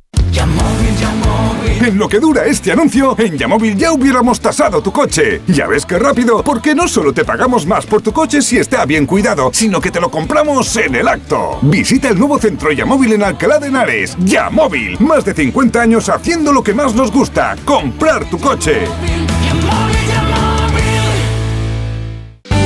Ahora más que nunca es el momento de recurrir a los profesionales de limpiezas Leticia, expertos en limpieza y desinfección de todo tipo de superficies desde 1990. Un servicio profesional y eficaz con soluciones a medida para eliminar todo tipo de virus, bacterias y hongos. Entre en limpiezasLeticia.net o llame al 91 681 35 58. Ahora más que nunca, Limpiezas Leticia.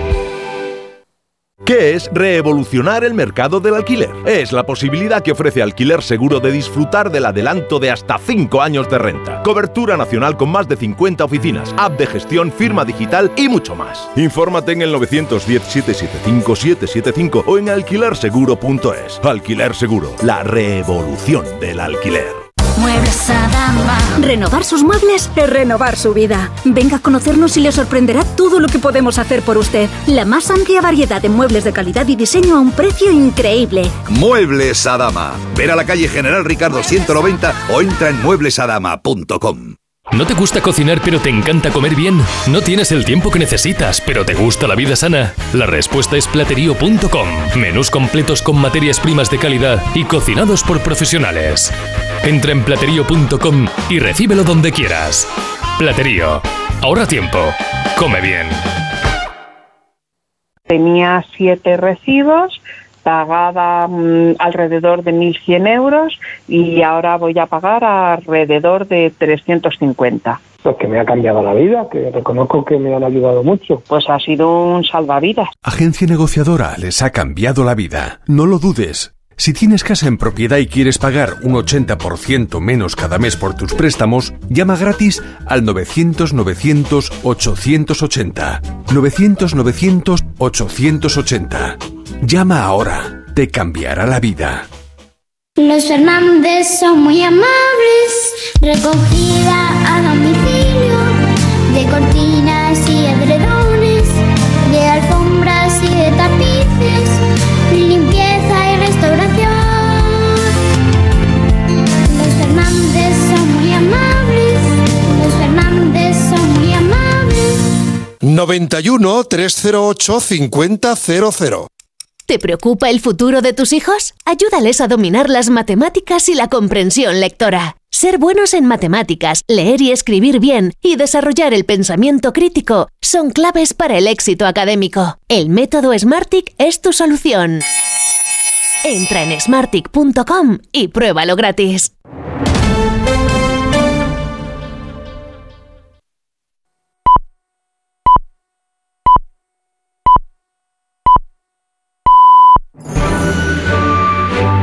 Más de uno en Onda Cero. Donde Alsina. Las 7 en punto de la mañana son las 6 en punto de la mañana en Canarias. Felicidades a los sibiardos, a los rosendos y a los albinos en el día de su santo. Y felicidades a Lupita Ñongo, que hoy cumple 41 años y que seguro que nos está escuchando. Buenos días desde Onda Cero.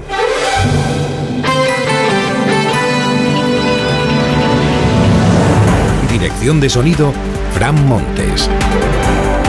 Producción, María Jesús Moreno y David Gabás.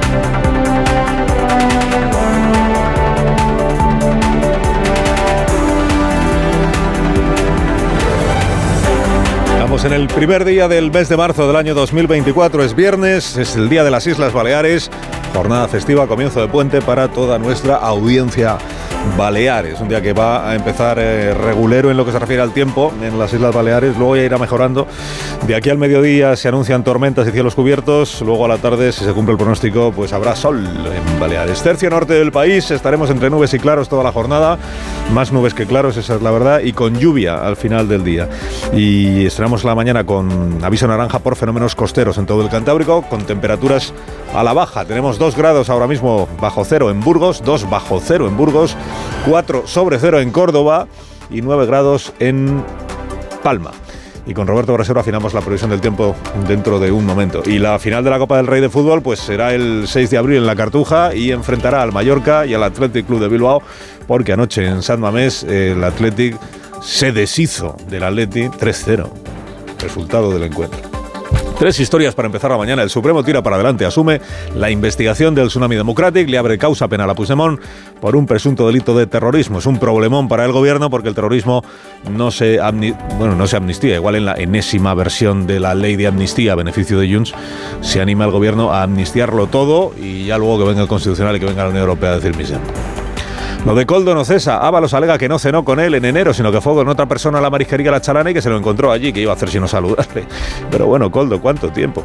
La vicepresidenta 1, Montero, pide que se deje fuera del rifirrafe político a la esposa del presidente. El presidente insiste en meter en el rifirrafe político al hermano de Isabel Díaz Ayuso, o sea, todo en orden. Y en Moscú hoy el funeral y el entierro de Alexei Navalny, el líder opositor, muerto y torturado en prisión, cuyo testigo ha recogido su viuda. Ella advirtió anteayer en el Parlamento de Estrasburgo de que el régimen ruso va a intentar que haya incidentes para justificar detenciones. Ayer Vladimir Putin, en respuesta a lo que sugirió Macron de enviar tropas terrestres a ayudar a los ucranianos, tropas europeas, ayer Vladimir Putin dijo que él estaría en condiciones de activar las armas nucleares y hacer desaparecer Occidente. Pues lo primero es que a Puigdemont se le ha complicado un poquito el horizonte, el que veía ya con lo de la amnistía, dice, he investido a Sánchez para que me amnistíe, pues ya está, me, amnistía, vuelvo de rositas a Barcelona, rehabilitado, mm, convierto de nuevo en el aspirante a la presidencia de la Generalitat en lo que toque, en fin, hago vida normal y quedo impune. Bueno, eh, complicación en el camino, o mm, curva en el camino, El- la sala de lo penal del Tribunal Supremo, acuérdense, hemos dicho aquí mil veces que aunque estuviéramos ahí liados con los fiscales dicen, los fiscales piensan, que si el fiscal de la Audiencia Nacional no ve delito de terrorismo en Puigdemont, que si los fiscales del Tribunal Supremo sí que lo ven, que si la teniente fiscal número dos de la jerarquía tampoco lo ve, que al final, hemos dicho aquí mil veces, la decisión no les corresponde a los fiscales. Tienen que emitir criterios, ¿verdad? Y el criterio definitivo de la Fiscalía fue contrario a la imputación de Puigdemont en Tsunami Democratic, pero la decisión última les corresponde a los jueces, a los jueces de la Sala de lo Penal del Tribunal Supremo, que ayer emitieron ya su decisión y lo que hacen es asumir la competencia de la investigación del caso Tsunami precisamente porque Puigdemont es aforado y por tanto le corresponde al Supremo si hay que investigarle, investigarlo. Y eso es lo que han dicho los jueces, que hay que investigarlo por un presunto delito de terrorismo, de terrorismo diríamos callejero, que es lo que en opinión de los magistrados, al menos hay indicios de, practicaban los integrantes de este grupo, que en su momento era un grupo fantasma, acuérdese, el Tsunami Democratic. ¿Quién estará detrás del Tsunami Democratic? Se preguntaba todo el mundo, incluido nosotros, incluido el gobierno.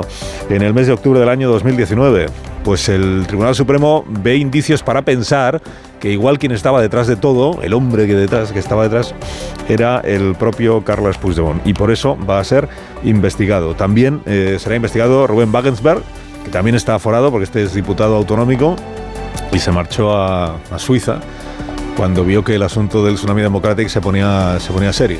Está señalado como, for- como un, un elemento principal de Tsunami Democratic porque era el que hacía los comunicados, el que publicaba en redes sociales eh, las justificaciones y todo lo demás. Bueno, esto desde el punto de vista judicial, ¿qué significa? Pues que Puigdemont se convierte en investigado por el Tribunal Supremo por un presunto delito de terrorismo y que ya veremos en qué termina la investigación. Pero luego está la parte política. Bueno, luego va todo a la vez, claro. La parte política, ¿cuál es? Pues que el Poder Legislativo tiene pendiente sacar adelante una ley de amnistía hecha a la medida de Carles Puigdemont. Y precisamente porque está hecha a la medida de Carles Puigdemont es por lo que esta decisión del Tribunal Supremo complica el horizonte político, en la medida en la que el delito de terrorismo, en principio, en principio, no está entre los amnistiables, en principio. Dices, ¿y si es terrorismo de ese pequeñito que dice el gobierno, que no atenta gravemente contra los derechos humanos, sino solo levemente porque no tiene intención directa de causar daño y no sé qué? Ah, es que la redacción actual de la ley de amnistía o del proyecto de proposición, perdón, de ley de amnistía no salió adelante en el Congreso porque Junts no la quiso precisamente porque no le daba garantías a Puigdemont de que iba a quedar libre de todo. ¿Y ahora qué pasa? Ahora que están, como viene diciendo el país, ne- negociando aceleradamente, intensísimamente el PSOE y Junts, precisamente para demostrar que su negociación está blindada de decisiones judiciales. ¿Ahora qué pasa? ¿Se cambia la redacción del proyecto de ley? Pero proposición, perdón. ¿Se cambia? Como está pidiendo Junts desde hace tiempo, que es amnistíe usted todos los delitos y luego ya se verá. ¿Incluido el terrorismo? Sí, incluido el terrorismo. ¿Incluida la alta traición? Incluida la alta traición. Incluido cualquier delito del que pueda ser imputado Carles Puigdemont, porque al final es para él, para quien se hace esta legislación a la carta y a la medida. Bueno, reacciones después de lo del Tribunal Supremo ayer. Del gobierno, ninguna. El gobierno está incómodo, contrariado, con- pero no lo va a decir. Pero no lo va a decir. Sí, se han dicho Puigdemont, que se lo ha tomado guasa. Este es un Matrix. Solo falta que me encuentren una cuenta en Panamá. Hombre, si, si no la tiene, no se la van a encontrar. Y, Per Aragonés. Per Aragonés que está diciendo, Junts per Cataluña, hombre, aceptad de una vez como está la ley, que es imposible que la ley cubra todas las posibles situaciones que se produzcan en una investigación judicial, aceptadla como está, saquémosla adelante, no vaya a ser que de tanto retrasarnos al final no haya amnistía. Estamos ante una decisión que no es jurídica, es una decisión política. No se imparte justicia. Lo que se hace es seguir impartiendo la represión, la represión política contra el independentismo catalán. Claro, ocurre que esta misma declaración de Per Aragonés eh, la, la ha hecho Per Aragonés cada vez que el Tribunal Supremo ha tomado cualquier decisión que no le ha gustado, incluida la sentencia del año 19 sobre el procés. O sea, que era Aragonés dice, no, porque esto es porque los jueces están metiéndose en cuestiones políticas. Pero si cuando la sentencia del procés dijo usted exactamente lo mismo que ahora, que si el Estado represa que si la persecución del independentismo, que si en España no hay eh, separación de poderes. Bueno, algunos quieren que no haya separación de poderes, es verdad. Bueno, queda una semana para que la Comisión de Justicia del Congreso vea qué se hace con la proposición de ley de amnistía. Queda una semana, salvo que el Grupo Socialista, si le falta tiempo, pida una, una nueva prórroga. Entonces se vuelva a echar el balón para adelante, ¿no? Patadita al balón. De momento, por cierto, en la negociación del PSOE de Junts per Cataluña, para variar, opacidad total. Lo de Coldo. Bueno, Coldo y alrededores, Coldo y familia, porque cada vez sale más gente. Y cada vez van viendo re- relaciones más estrechas. Que ahora resulta que el hermano de Víctor de Aldama eh, hizo de guardaespaldas del ministro José Luis Ábalos. Que el hermano de Coldo, Joseba, con la furgoneta eh, le llevaba cosas a Ábalos a su casa de Valencia. Dice él que porque era la mudanza que estaba haciendo del, del- ministerio. Cuando dejó de ser ministro, pues que Joseba, que es un hombre muy, pues muy dispuesto, es la verdad, pues le, se ofreció a ayudarle con, con la mudanza, a llevar cajas para Valencia. Trajo caja- ca- cosas del ministerio. Serán cosas personales, porque, ¿no? No, tampoco se puede llevar tantas cosas de un ministerio cuando dejas de ser ministro. Se podrá llevar, pues que te lleve la foto de la familia, pues igual un cenicero que alguien le regaló, o una, una cosa así personal. Bueno, y el cenicero igual tampoco, porque será patrimonio del ministerio. ¿Qué se lleva uno del ministerio cuando hace mudanza? Necesita una furgoneta. La de Joseba en concreto. Bueno, más cosas del el asunto. Novedades de esta mañana. El diario El Mundo publica fotos de La Chalana. Es un restaurante que no es propiedad de nadie de la trama, pero que es el que utilizaba Coldo para sus citas. Fotos de varias citas seguidas que tuvo eh, Coldo con altos cargos del Ministerio de Transportes. Altos cargos que lo siguen siendo a día de hoy con Oscar Puente, entre ellos el presidente de Adif. ¿De qué hablaban con Coldo cuando Coldo ya no era nadie? Porque estamos hablando del mes de, del mes de noviembre, mes de diciembre, o sea, de ahora, ya de ahora. ¿Y de qué, de qué hablaban? Pues según los investigadores de la UCO, los altos cargos del Ministerio actual de Transportes le estaban advirtiendo a Coldo de que se estaba indagando el caso de las mascarillas, para que lo tuvieran presente. ¿no? Fotos que aparecen hoy ahí. Eh, Francina Armengol, se publican también los, los el, el documento, el informe que en su día emitió el Gobierno de Baleares, Servicio de Salud, diciendo en el año 2020 que la empresa esta apadrinada por Coldo había hecho un trabajo magnífico, o sea, estaba muy satisfactorio el trabajo. Las mascarillas nunca pudieron usarse. ¿no? Entonces, ¿por qué avalaron las mascarillas si la empresa había hecho un trabajo que no era correcto? ¿no? ¿Y qué más? Bueno, en el ámbito político, el empeño un poco, en fin, de aquella manera, del Partido Socialista por convertir esto en un caso del PP. ¿no? Hemos pasado del más al y tú yo. El- Ayer María Jesús Montero dice, Tellado, Tellado, que explique Tellado la reunión, que pues si no tuvo ninguna reunión, ¿cómo la va a explicar? Que decía Coldo en una grabación que se iba a ver con Tellado al día siguiente, pues al día siguiente estaba el PP manifestándose en el templo de Bod. Y no consta, los investigadores de la UCO no tienen constancia, seguían a Coldo a todas partes. No, no tienen constancia de que se viera con, ni con Tellado, ni con Alberto Núñez Feijóo, ni, con, ni que estuviera en la sede de Génova, como él también había dicho que iba a hacer. ¿no? Lo que sí consta es cu- cuando se reunía con, con Ábalos, o coincidían en el restaurante, o cuando se reunía con altos cargos del Ministerio de Transporte. Ayer Santos Cerdán diciendo que se explique el PP, que se explique el PP, pero Santos Cerdán, si tú eres el padre de la criatura. Mediodía en la iglesia del barrio de Marino en el sudeste de Moscú va a tener lugar el funeral por Navalny, el líder de la oposición muerto en prisión. Bueno, según su, su viuda, asesinado por el régimen ruso, por decirlo claramente. El Kremlin ha puesto cámaras de, vi- de videovigilancia en toda la zona. Ya dijo la viuda que ella temía que el régimen ruso se encargara de que hubiera incidentes en este entierro, para poder justificar detenciones en este entierro, ¿no? Lo dijo en el Parlamento Europeo. Bueno, además de eso, se acuerda que Macron sugirió la posibilidad de tener que enviar tropas europeas a Ucrania para plantar cara al gobierno, al régimen ruso. Y que la presidenta de la Comisión Europea viene advirtiendo de que la hipótesis de una guerra abierta entre Rusia y la Unión Europea no está, no, no podemos descartarla del todo. A probabilidades no sé, pero como posible sería posible. Bueno, pues ha respondido Putin aludiendo a la capacidad destructora que tiene con su armamento nuclear. Lo que están haciendo ahora es tratar de asustar al mundo entero. Existe el riesgo de un conflicto con armas nucleares, lo que significa la destrucción de la civilización. ¿Es que no entienden esto? Sí que se entiende, sí. Lo que se espera es que no, pues que no llegue tan lejos. ¿no? Dice Putin que la guerra en Ucrania le ha dado a su ejército una enorme experiencia, bueno, él no llama guerra, ya sabe, y que sus científicos están preparando armas todavía más letales. Alsina en Onda Cero.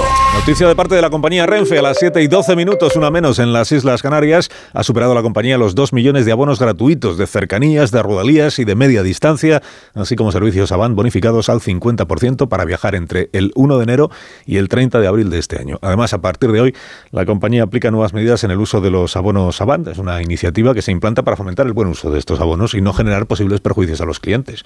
Puedes consultar más información en renfe.com. Renfe. Tu tren. Empresa patrocinadora del equipo paralímpico español.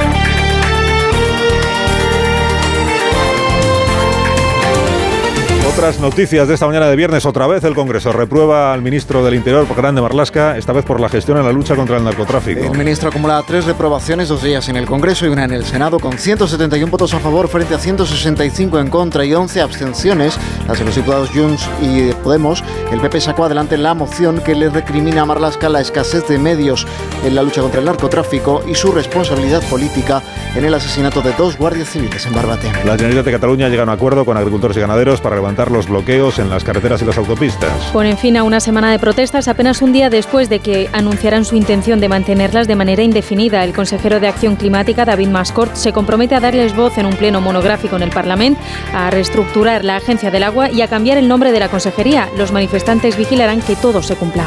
El que hem acordat avui és treballar el canvi de nom del departament, afegint-hi agricultura, ramaderia i pesca i assegurant les mateixes competències. S'ha iniciat un camí i que ara el que hem de fer doncs, eh, és marxar cap a casa, després si els acords es compleixen o no, s'ha de valorar i com tot. La Guardia Civil investiga en Mallorca la muerte de un niño de cuatro años dentro de una secadora. El pequeño estaba bajo tutela de su abuela y de otro familiar en Magaluf. Los investigadores apuntan como hipótesis principal el fallecimiento por asfixia después de haberse escondido en el interior del electrodoméstico donde fue encontrado ya sin vida. Naciones Unidas pide una investigación sobre la matanza en Gaza durante el reparto de ayuda humanitaria. Más de 100 personas han muerto y más de 700 han resultado heridas durante ese ataque. El ejército de Israel reconoce haber abierto fuego contra personas que rodeaban un convoy de ayuda humanitaria y lo justifica alegando que los soldados se vieron en peligro y que no dispararon a matar. Fuimos a buscar comida y harina y empezaron a dispararnos. Luego salimos de allí huyendo sin que nadie pudiera ayudarnos. En Onda Cero, más de uno. Securitas Direct, ¿en qué puedo ayudarle? Buenas, llamaba porque quiero instalarme una alarma. ¿Ha sufrido algún robo? No, pero lo han intentado mientras estábamos en casa de mi madre celebrando su cumpleaños y ya no me quedo tranquila. Pues no se preocupe. Si usted quiere, esta misma tarde le instalamos su alarma. Protege tu hogar frente a robos y ocupaciones con la alarma de Securitas Direct. Llama ahora al 900-272-272.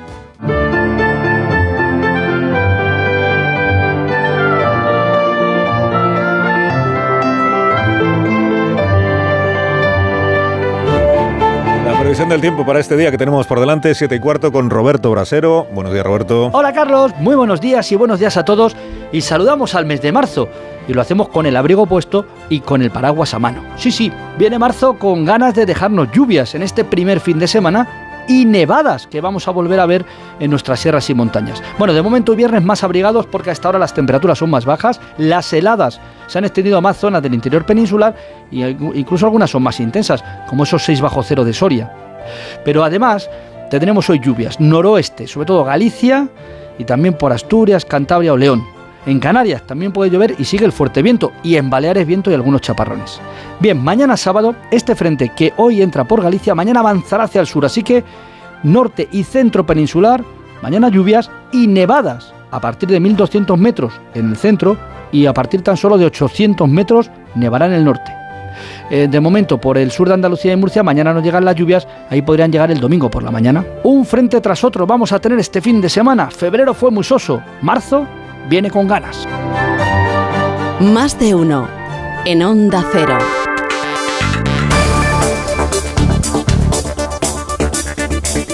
Desde esta jornada el IVA que pagamos por la factura de la luz pasa del 10 al 21% por la caída del precio de la electricidad en el mes de febrero. Laura Lorenzo. El precio de la luz marca en febrero su mes más bajo desde hace tres años. De hecho, este jueves el kilovatio hora se situaba en los 4,80 euros en el mercado mayorista, una cifra que queda muy lejos de los 45 euros fijados por el Gobierno para poder mantener el IVA de la factura de la electricidad en el 10%. Por eso, al no cumplirse esta condición aprobada por decreto en junio de 2021, en un paquete de medidas para paliar la subida de precios, a partir de este viernes el IVA volverá al régimen general situándose en el 21%. Este porcentaje se aplicará en todas las facturas de la luz que incluyan por lo menos un día de este mes de marzo en el periodo de facturación. Así, esta subida del IVA en la factura de la luz se traducirá en unos 7 euros extra al mes para los consumidores. Más de uno. Ahora el primer comentario de la mañana con la firma de Marta García ayer. Buenos días, Marta. Buenos días, Carlos. Anoche se estrenaba en Madrid El Rey que fue, la última obra de Els Llogrars, un retrato magnífico sobre Juan Carlos I. Podría parecer una sátira de la figura del emérito, pero a ratos es más bien como un documental. Es tan verdad y tan loco todo lo que cuenta de nuestro ex jefe de Estado que necesitamos verlo hecho ficción para terminar de creerlo. No se han hecho muchas obras sobre el emérito, con lo importante que es el teatro para terminar de metabolizar la vida. A veces necesitamos que llegue un dramaturgo a poner orden en todo lo que nos pasa. Los periodistas hacemos lo que podemos con la realidad. Luego llega Boadella y al subirla al escenario nos terminamos de creer que este país sea así, porque si no hay días que es difícil tomarnos en serio. Un rey caído, orgulloso, frívolo y consentido que presume de no haberse leído en su vida un libro entero y que se empeña en comerse una paella en alta mar, en aguas del Golfo Pérsico con un jeque a bordo de un velero y acompañado de una amante, un banquero pelota y un bufón, esperando un maletín lleno de dinero. Podría parecer una escena burlesca, demasiado buena para ser real. Ahora sabemos que la vida es así, el teatro no engaña. A veces la vida es difícil de creer, qué sé yo, como cuando tenemos un exministro todopoderoso caído en desgracia que para esquivar a la UCO se desquita por los platos afirmando que si ha estado en una marisquería, en el reservado de una marisquería, con su exasesor implicado hasta las trancas en una trama de corrupción, es porque se lo ha encontrado por casualidad. Casualidad, ha dicho Ábalos, que fue que se viera con Coldo en enero, que no habían quedado, ni que en vez de la chalana aquello fuera el Rix Café. De todos los bares en todos los pueblos del mundo, Coldo entra en el mío. Ábalos empieza a aparecer un personaje de Boadilla. Moraleja, Marta. Este país es tan entretenido que a veces solo la comedia le da sentido. Deseo que tengas un fin de semana estupendo, García. Ayer nos encontramos de nuevo el lunes. Cuídate mucho. ¿eh? Hasta el lunes, buen fin. Adiós, adiós, adiós. Hemos llegado a las 7 y 20 minutos, son las 6 y 20 en Canarias. Está escuchando usted Onda Cero.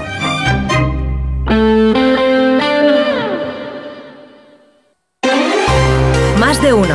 Onda Cero, Comunidad de Madrid. Óscar Plaza. Buenos días. El tramo de Metro Sur entre los Espartales y Juan de la Cierva en Getafe ha quedado cerrado hoy viernes por las obras para conectar la línea 12 del suburbano con la capital a través de la prolongación de la línea 3 hasta el Casar. El corte del servicio, que está previsto que se prolongue durante seis meses, afecta a un tramo de tres estaciones, Juan de la Cierva, El Casar y Los Espartales.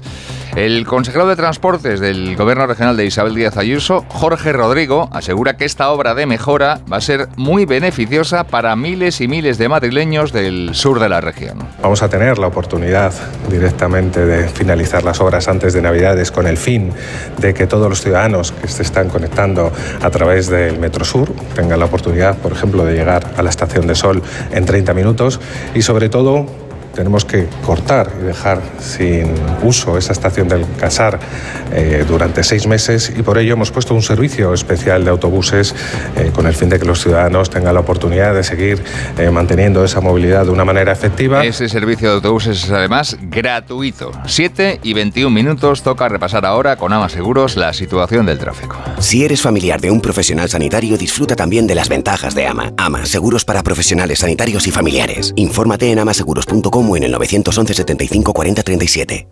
Vamos a saber en primer lugar cómo está el panorama a esta hora, cómo arranca el viernes en las autovías y en las carreteras de circunvalación madrileñas. DGT, Jaime Orejón, buenos días. Muy buenos días, estará pendientes de complicaciones en los accesos a Madrid lados a su paso por Torrejón, Dardoza, Cuatro Pinto, también leves complicaciones en la 42 en Parla y M607 a su paso por Tres Cantos de la M40, Vallecas, Picálvaro, Coslada en sentido a la 2. Mucha precaución en estos tramos y vías. ¿Cómo están las cosas en las calles de la capital y en la M30? Pantallas, Charo Alcázar, buenos días. Hola, buenos días, Oscar. A esta hora de la mañana, bueno, pues tenemos que hablar de tráfico intenso en un tramo del sureste de la M30. Entre el puente de Vallecas y el de Ventas, dirección norte, en el resto de la vía se circula en principio con normalidad, con mucha fluidez al tratarse de viernes. Los viernes eh, los niveles de tráfico son mucho más bajos y de hecho es lo que venimos observando en los accesos, donde solo vamos a destacar en este momento circulación intensa en el tramo de Santa María de la Cabeza que conecta con el Paseo de la Esperanza. Gracia es médico y a su tío le duele la cabeza por una reseña falsa sobre él en Internet. No te preocupes, habla con AMA, porque con el seguro de responsabilidad civil profesional te ayudan a gestionar y proteger tu vida digital profesional. AMA, seguros para profesionales sanitarios y sus familiares. Infórmate en amaseguros.com o en el 911 75 40 37. En cuanto al tiempo, van a bajar ligeramente las temperaturas en la Comunidad de Madrid este viernes. Estamos ahora mismo a 3 grados en Madrid capital, donde hoy no pasaremos de 14. Los cielos van a estar poco nubosos o despejados. Takai Motor, el mayor concesionario Kia de Europa, patrocina los deportes. No pudo ser, cayó anoche el Atlético de Madrid en San Mamés. Paco Reyes, buenos días. ¿Qué tal? Muy buenos días. El Atlético de Madrid no jugará la final de la Copa del Rey tras ser goleado 3-0 en San Mamés en el partido de vuelta de semifinales para completar un total de 4-0 en el global de la eliminatoria. Los rojiblancos volvieron a mostrar su peor versión fuera de casa.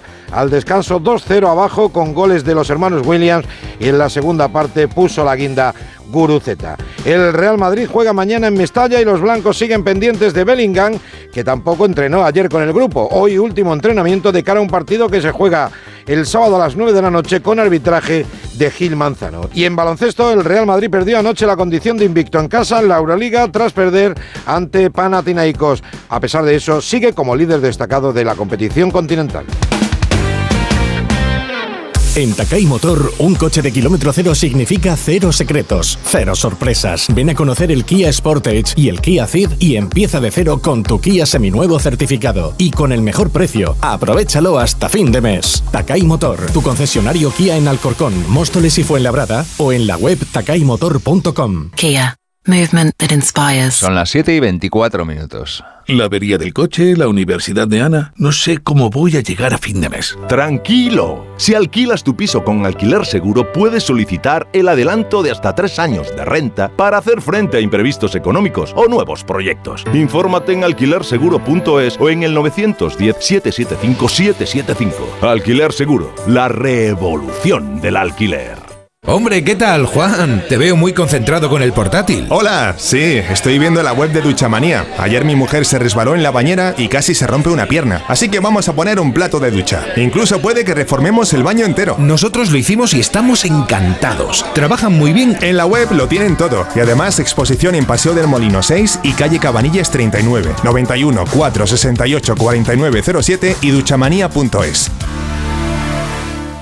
Smartick no solo es un método de matemáticas, también tenemos lectura, programación, pensamiento crítico y ajedrez. Smartick, la solución para tus hijos. Smartick, 15 minutos y listo.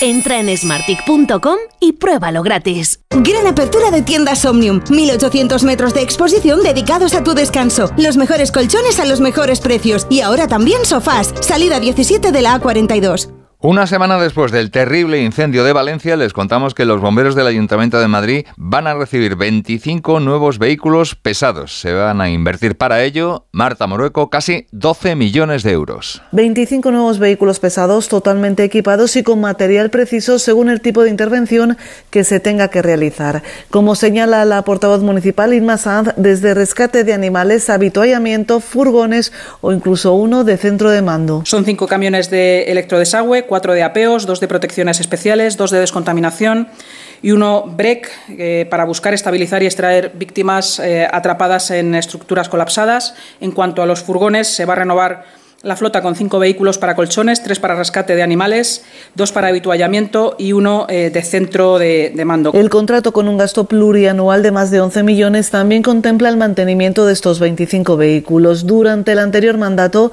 el equipo de gobierno ya incorporó cerca de un centenar de vehículos al cuerpo de bomberos de Madrid, 25 pesados de primera respuesta y otros 65 ligeros. Y sepan además que siete hospitales públicos madrileños, encabezados por La Paz y el 12 de octubre, figuran entre los 250 mejores del mundo según la clasificación anual publicada por la revista estadounidense Newsweek en un ranking que examina a un total de 2.400 centros de hasta 30 países. La Paz y el 12 de octubre son los dos primeros centros españoles en los puestos 46 y 54 respectivamente. Tras ellos, otros cinco centros del Servicio Madrileño de Salud ocupan un puesto entre los 250 mejores centros del mundo. Son el Gregorio Marañón, el Ramón y Cajal, el Clínico San Carlos, la Fundación Jiménez Díaz y Puerta de Hierro de Majadahonda. Son las 7 y 28 minutos. Si te preocupas de buscar el mejor colegio para tus hijos y los mejores especialistas para tu salud, ¿por qué dejas la compra-venta de tu vivienda en manos de la suerte? Confía en Vivienda 2. Entra en vivienda2.com, la empresa inmobiliaria mejor valorada por los usuarios de Google. Con los ojos cerrados, Vivienda 2. El 2 con número. Roca Rey, Morante, Talavante, Manzanares, Cayetano, Castella y muchas figuras más en la Feria de San Isidro en las ventas. Corre a por tus entradas antes de que se agoten, porque el toreo está de moda. Hazte con ellas en las-ventas.com. Ay, José Luis, menos mal que somos peces, porque mira cómo está el salón de humedad. Bah, cuatro manchitas de mono. ¿Cuatro manchitas? Si hay más humedad que en nuestra pecera. Si no quieres que tu casa parezca una pecera, entra en novanor.es. Novanor, tu especialista en humedades. Novanor. Porque buscas lo mejor.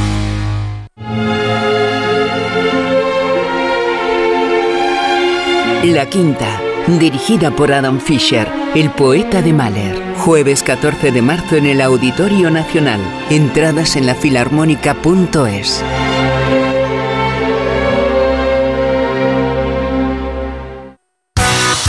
Todos aquellos que ya conducen el número uno se sienten únicos, especiales. Y ahora, para que más gente pueda sentir esa increíble sensación, Hyundai pone a tu disposición el Tucson con unas condiciones inmejorables. No esperes más y disfruta ya de la increíble sensación de conducir el número uno en ventas. Arranca hoy Teatralia. El festival celebra su vigésima octava edición acogiendo espectáculos que combinan teatro, música, títeres, magia, circo, proyecciones y danza contemporánea. Esto es Onda Cero. Siguen en más de uno. Siguen con Carlos Elsina.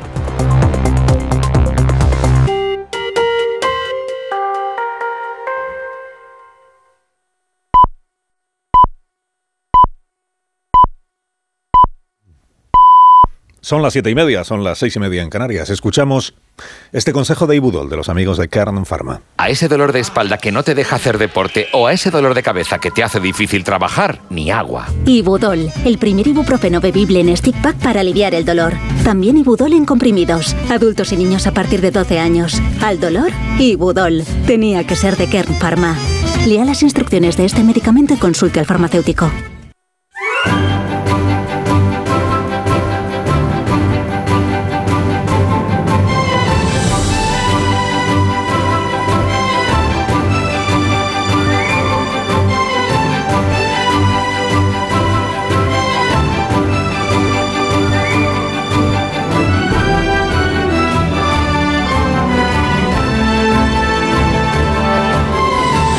Ha empezado el mes de marzo del año 2024. Ya estamos en el tercer mes de este año, así es que se nos va a una velocidad el año. Cuando queramos enterar, estamos ya en el día 2. de momento uno, y con esta previsión de temperaturas máximas para la jornada de hoy, la más alta la vamos a disfrutar en Murcia y también en Santa Cruz. Y va a ser de 22 grados. En Huelva, en Castellón, llegaremos a los 19, como en Tarragona y en Sevilla. Barcelona, Córdoba, Melilla, esperamos 18 de máxima. En Bilbao y en Girona, 17. Zaragoza, Ceuta, San Sebastián, llegaremos a los 16 si se cumple el pronóstico. En Oviedo, en Santander y en Badajoz serán 15. Madrid, esperamos 13, como en Teruel, como en Ciudad Real, como en Coruña, como en Toledo.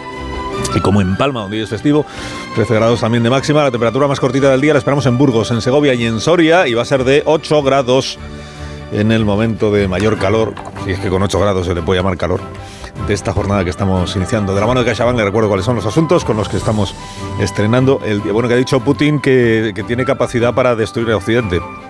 Capacidad nuclear para destruir Occidente. Pero, pero entiéndame, con lo de Coldo y lo del Tsunami Democratic y Puigdemont, pues tampoco estamos para darle así como demasiada relevancia a este asunto. Bueno, lo de Coldo, ¿qué, qué pasa con Coldo y alrededores? Porque cada vez va saliendo más gente en, en, la trama esta o lo, que, o lo que acabe siendo.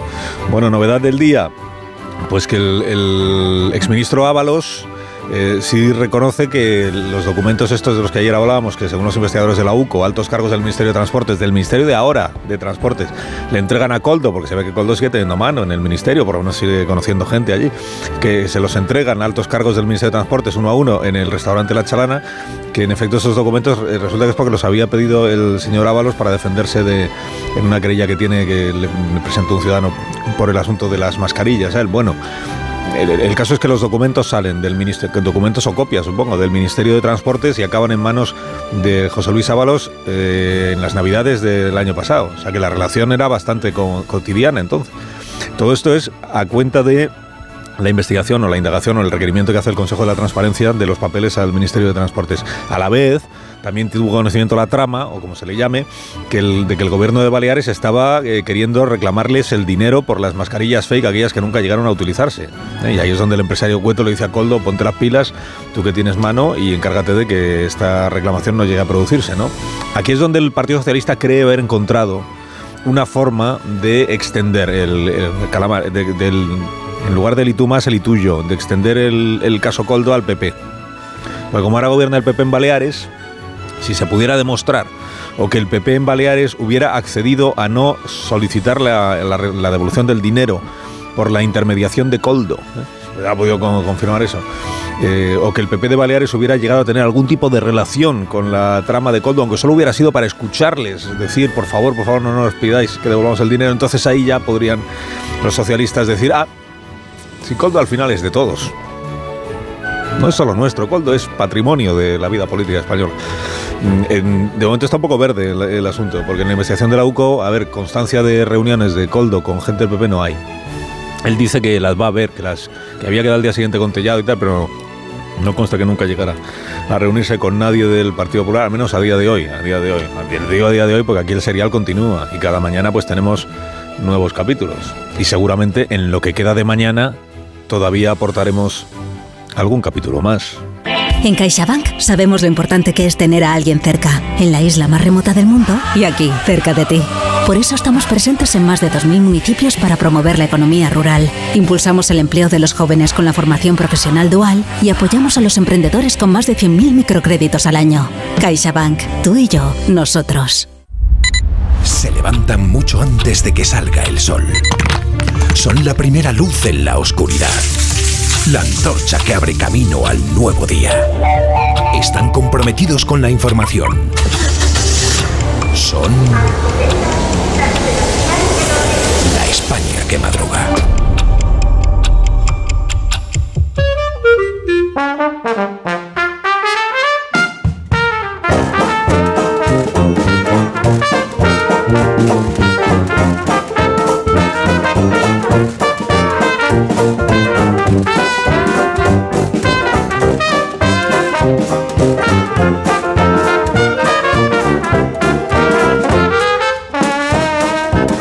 España que madruga en viernes con el profesor Rodríguez Brown. Buenos días, Carlos. Buenos días, a pesar del gobierno. Daniel Ramírez García Mina, el nuevo, buenos días. Coldo estás, patrón. Yo bien, gracias. Buenos días. Rosa Belmonte, buenos días. buenos días.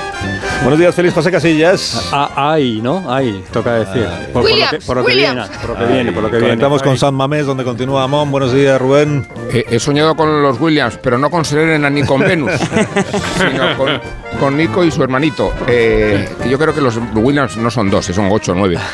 Y no hago otra cosa que encontrarme gente de la Lady vestida por la calle a estas horas. ¿eh? Minuto. Qué, qué. Minuto. Hablamos de las cosas de hoy. Qué resaca, de verdad.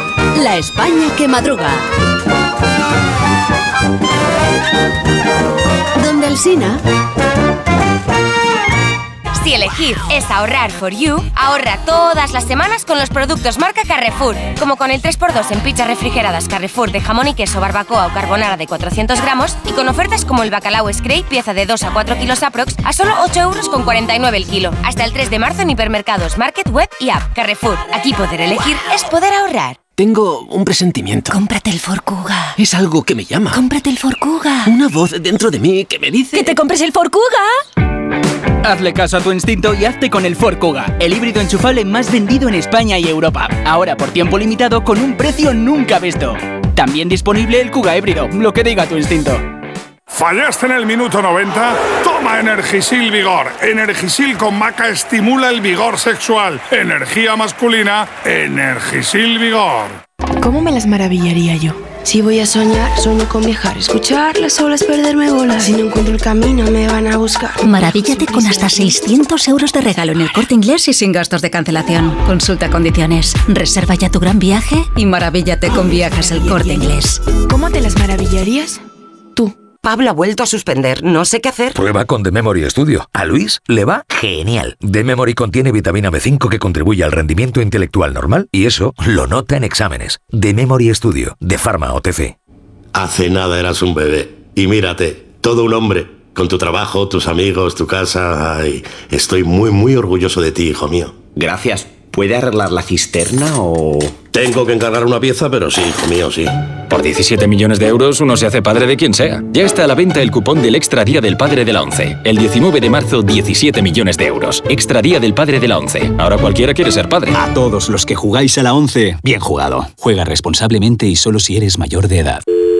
Securitas Direct, ¿en qué puedo ayudarle? Buenas, llamaba porque quiero instalarme una alarma. ¿Ha sufrido algún robo? No, pero lo han intentado mientras estábamos en casa de mi madre celebrando su cumpleaños y ya no me quedo tranquila. Pues no se preocupe. Si usted quiere, esta misma tarde le instalamos su alarma. Protege tu hogar frente a robos y ocupaciones con la alarma de Securitas Direct. Llama ahora al 900-272-272. Recolector de claveles, repartidor de paquetes, llevo japoneses de tablao en tablao y niños de cole en cole, distribuyo naranjas y miel de abeja y hago transfer de aeropuerto de 12 a 2. Si quieres hacer un buen business hay que ser muy rápido. Solo hasta el 20 de marzo Business Days Citroën con ventajas especiales en toda la gama Citroën y punto de carga incluido en gama eléctrica. Citroën. Condiciones en citroen.es. Más de uno en Onda Cero. Donde el Sina... Menos 21 minutos, las 8 de la mañana, Dale, una dale. hora menos en Canarias. Hay siete preguntas y media para empezar el viernes, la primera de las cuales es... ¿Cómo va a explicarle Sánchez a Puigdemont que el Supremo va a investigarle por terrorismo?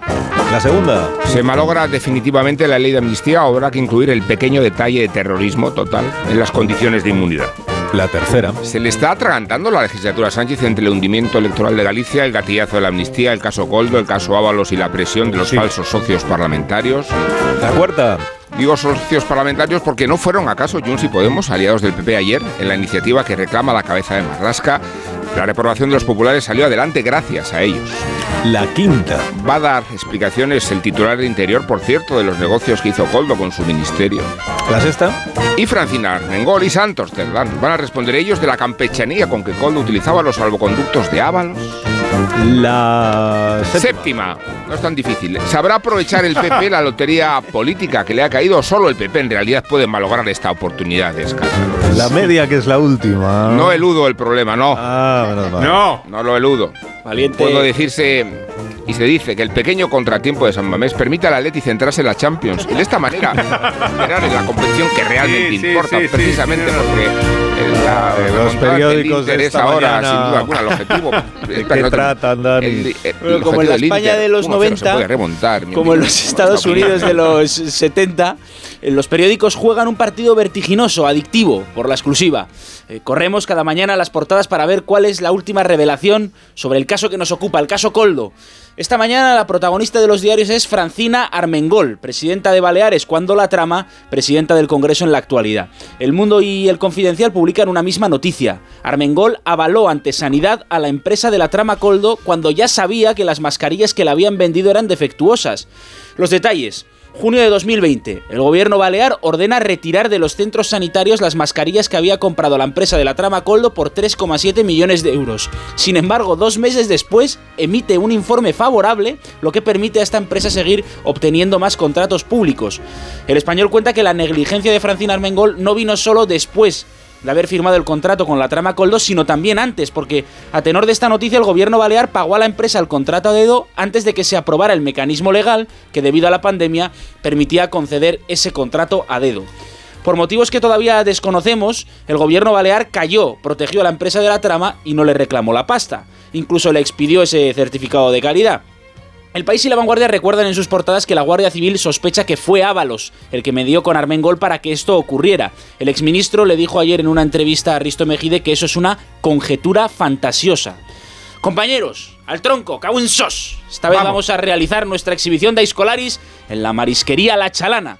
Patrón, cada vez te queda mejor esa camiseta blanca sin mangas de algodón con publicidad de una caja de ahorros de los 80. ¿Qué dices? Lo hacemos en este restaurante porque aquí estaba el cuartel general de Coldo, Claro. portada del mundo. Viajemos al 2 de noviembre de 2023. Coldo recibe 1 a 1 altos cargos del Ministerio de Transportes. 2 y 7 minutos. Reunión con el subsecretario de Transportes. Shop. 3 y 7 minutos. Reunión con el director general de empresa. Shop. 4 y 46 minutos. Reunión con el presidente de Adif. Shop. Tanto leer informaciones sobre el caso, dice Sandra Golpe en su columna de La Razón. Sandra Shop, podríamos decir. Dice Sandra que dan ganas de visitar la marisquería. Otro personaje interesante esta mañana es el subteniente de la Guardia Civil, Luis Rodríguez García. En uno de los pinchazos telefónicos, cuenta el español, este hombre señala al Ministerio del Interior. Noticia que podemos complementar con esta otra que publica el Confidencial. Interior puso trabas a la UCO al investigar el caso Coldo y mandó archivos ilegibles. ABC, la Guardia Civil señala que Interior no ha justificado la contratación con los investigados. Por cierto, la portada del ABC recopila los números hasta ahora. La trama Coldo, una mordida de 17 millones de beneficio, 88 cuentas y 13 fincas. Y atención a esta exclusiva. Ábalos y Sánchez, revela el español, se reunieron en Moncloa después de las elecciones generales. Nunca habían hablado del cese, pero en esa reunión, en ese paseo por el huerto de Moncloa, el presidente le dijo, Coldo no te hizo ningún favor. Y si Sánchez no sabía nada de lo de Coldo, ¿por qué le dijo eso? Hmm. ¿Y qué otros cento- centollos has encontrado esta mañana en esas marisquerías de la información? Bien, Que son los bien. periódicos. No, no va a estar bien. O sea, No está mal. Bueno, vamos con la traducción política de, de todo esto. Uno de los mayores misterios de la trama es previo a la trama. ¿Cómo llegó Coldo, nuestro gran Aiscolari, a convertirse en asesor del ministro y consejero de Renfe? La razón. El gobierno avaló el nombramiento de Coldo como consejero de Renfe. Dijo el Ejecutivo por escrito, reúne las condiciones. Sería un trámite, pero aunque Coldo fuera ungido por Ábalos, luego el gobierno lo refrendó. Rafa Latorre titula su columna El golem que llegó de Navarra. Pensaba que era una reseña de mi libro, pero luego he leído bien y dice, nadie identificaría a Coldo como un ser con iniciativa y en consecuencia se sometería a sus recomendaciones para la adjudicación de contratos millonarios mediante un trato verbal. Esto es un disparate narrativo. La Torre, como millones de españoles, no se cree que Coldo era el que mandaba en la trama. Coldo, nuestro Coldo, nacido en Baracaldo pero pamplonés de adopción, que era portero del Rosales y que nos hizo recordar No, cuidado, aquel no, cuidado. ancestral. No lo digas. No lo digas. Otra vez no. Su misica y su música. Pamploneses. No se ha oído, ¿no? Pamplonesas. que Coldo tire el chupinazo este año. se ha oído. ¡Viva San Fermín! No, no se ha ¡Hola oído. San Fermín! No ¡Viva. Coldo! El refrán no se ha ¡Hola, oído. No se, no se ha oído. No se ha oído. Partido No Socialista de Pamplona. Partido Socialista de Pamplona. No se ha oído. Me he encargado yo de que no se escuchara. Vale, vale. Está la portavoz de la portavoz del ayuntamiento. ¿no? Está Sí. muy- eh, a la que agradecemos su fidelidad Escucha, y su nos está escucha. escuchando. No se ha escuchado esta vez el refrán, ya está, no pasa nada. Aquí el, el navarro es Dani, no nosotros. Lo dice él y es él el que es de allí. O sea, de aquí, un minuto. Bueno, ahora nos vamos a conectar al planeta con Iberia, si os parece bien. Un puesto de especias en un zoco de Doha desprende un fantástico aroma de canela. ¿Te imaginas estar allí? Iberia ofrece un vuelo diario entre Madrid y la capital de Qatar. Reserva ya tu billete en iberia.com y descubre la perla del desierto. Iberia, cada día es el primer día. Más de uno. En la hoguera de Belmonte, ¿qué arde esta mañana, Rosa? Pues ya no estamos en tiempos de esa princesa, pero el problema es la señora que está en el punto de mira ahora, leo en el mundo de las escuchas, sobre Armengol. Y en el país, Coldo dice, ella es de la línea de Pablo Casado, pero ya está hecho sobre Proens. Lo peor de Coldo es que todo el rato dice, vale, pues claro que hay que procesarlo. Paco Pascual en su columna recuerda su rifirrafe tuitero con el maleducado Oscar Puente y dice, Puente solo es Pedro Sánchez sin filtros. En el PP, en ABC, en La Razón, en La Vanguardia, el asunto de los curas que rezan por la muerte del Papa y la reprimenda del arzobispo de Toledo. Es una cosa de YouTube, una tertulia del 22 de febrero. Estoy rezando mucho por el Papa para que pueda ir al cielo cuanto antes, dice uno de los curas. Otro se añade, yo también me uno a las oraciones. En ABC, además de esto, que viene en pequeño o en más grande, que la oposición vaticana al Papa eleva la presión con un documento anónimo atribuido a un cardenal. Dice que la ambigüedad de Francisco en cuestiones de fe y moral causa confusión entre los fieles. y haters entre el clero. Nieves con Costrina no habla del Papa, podría, pero sí de la monarquía. Eh, la contra de- del país, eh, el titular. Una institución casposa, inútil e innecesaria, dice de la monarquía. No me gustan unos señores que viven como Dios por derecho de nacimiento. No me gusta una monarquía que cada vez que tiene un problema se va a una clínica privada o que estudia en el extranjero. No hacen nada salvo pasear el palmito. Pues eso no puede hacerlo todo el mundo, ya te lo digo.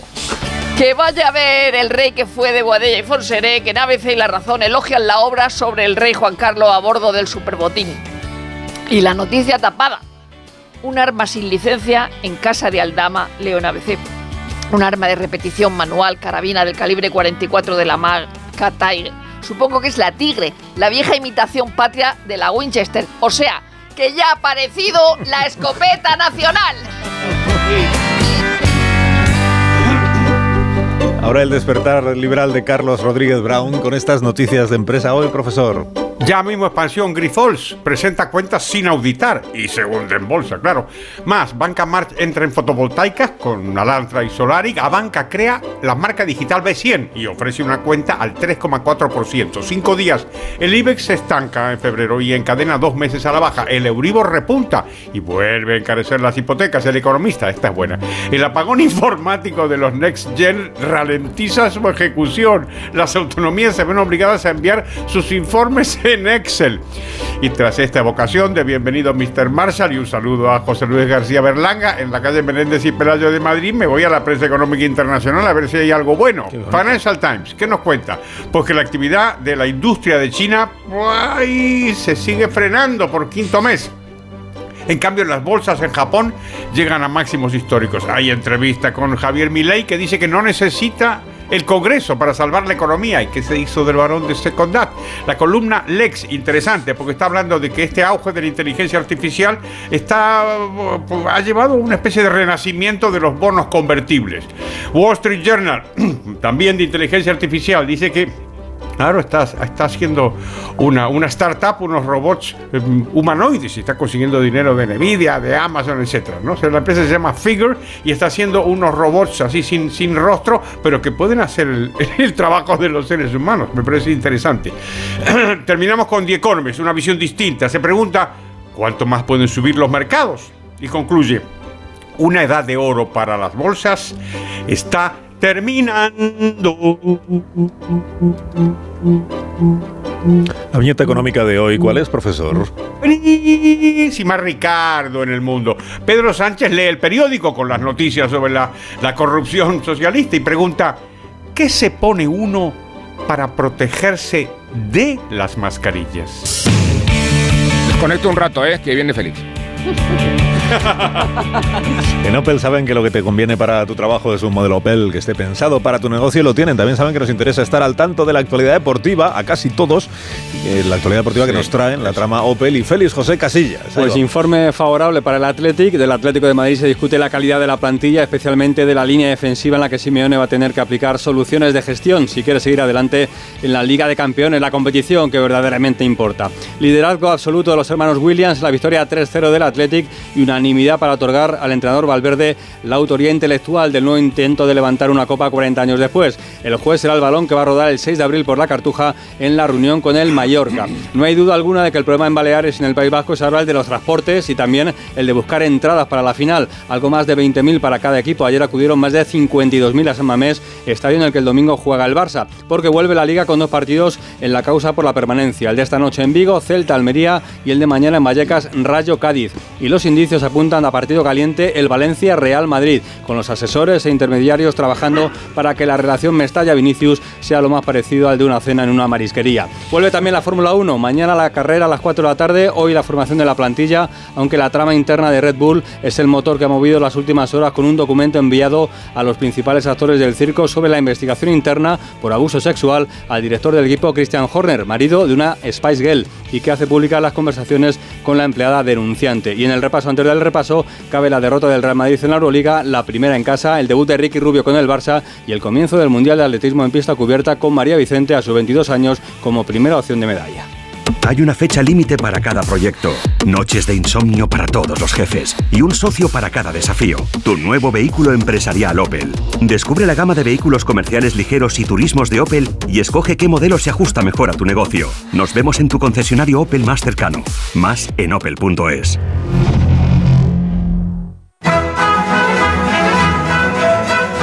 Ahora, como cada viernes, llega el repaso lírico de la semana. Recreación del poeta venezolano. Abigail Lozano. Abigail Lozano. Por amor a nuestra prensa, nos fuimos el lunes a La Razón. Allí mismo informamos sobre política y corrupción. Ramiro Grau la evidenció y no le contestaron. Mal. Incluso lo denunciaron el propio Ábalos y Escorial. Te contó cosas este Ábalos, que estuvo aquí severo, acusando al PSOE de populismo justiciero. Para García Paje, el socialismo está en un laberinto. Si aumenta su desconexión popular, quedará extinto. En Uncancelled parten desconectados de una boda. Alviñana y Yves culminan la trilogía, o sea, una coda. En Burdeos culminó su vida Francisco de Goya. Santos Sainz aborda esos años en su libro, una joya. A un hombre como era él, un ilustrado entero, no le faltó, dijo Sergio del Molino, ni ser reportero. Seis minutos, llegamos a las 8 de la mañana, 7 de la mañana en Canarias. Buen fin de semana a todos. Ahora mismo Gracias, igualmente. A todos los que os vais. Más de uno. Onda Cero. Carlos Alsina.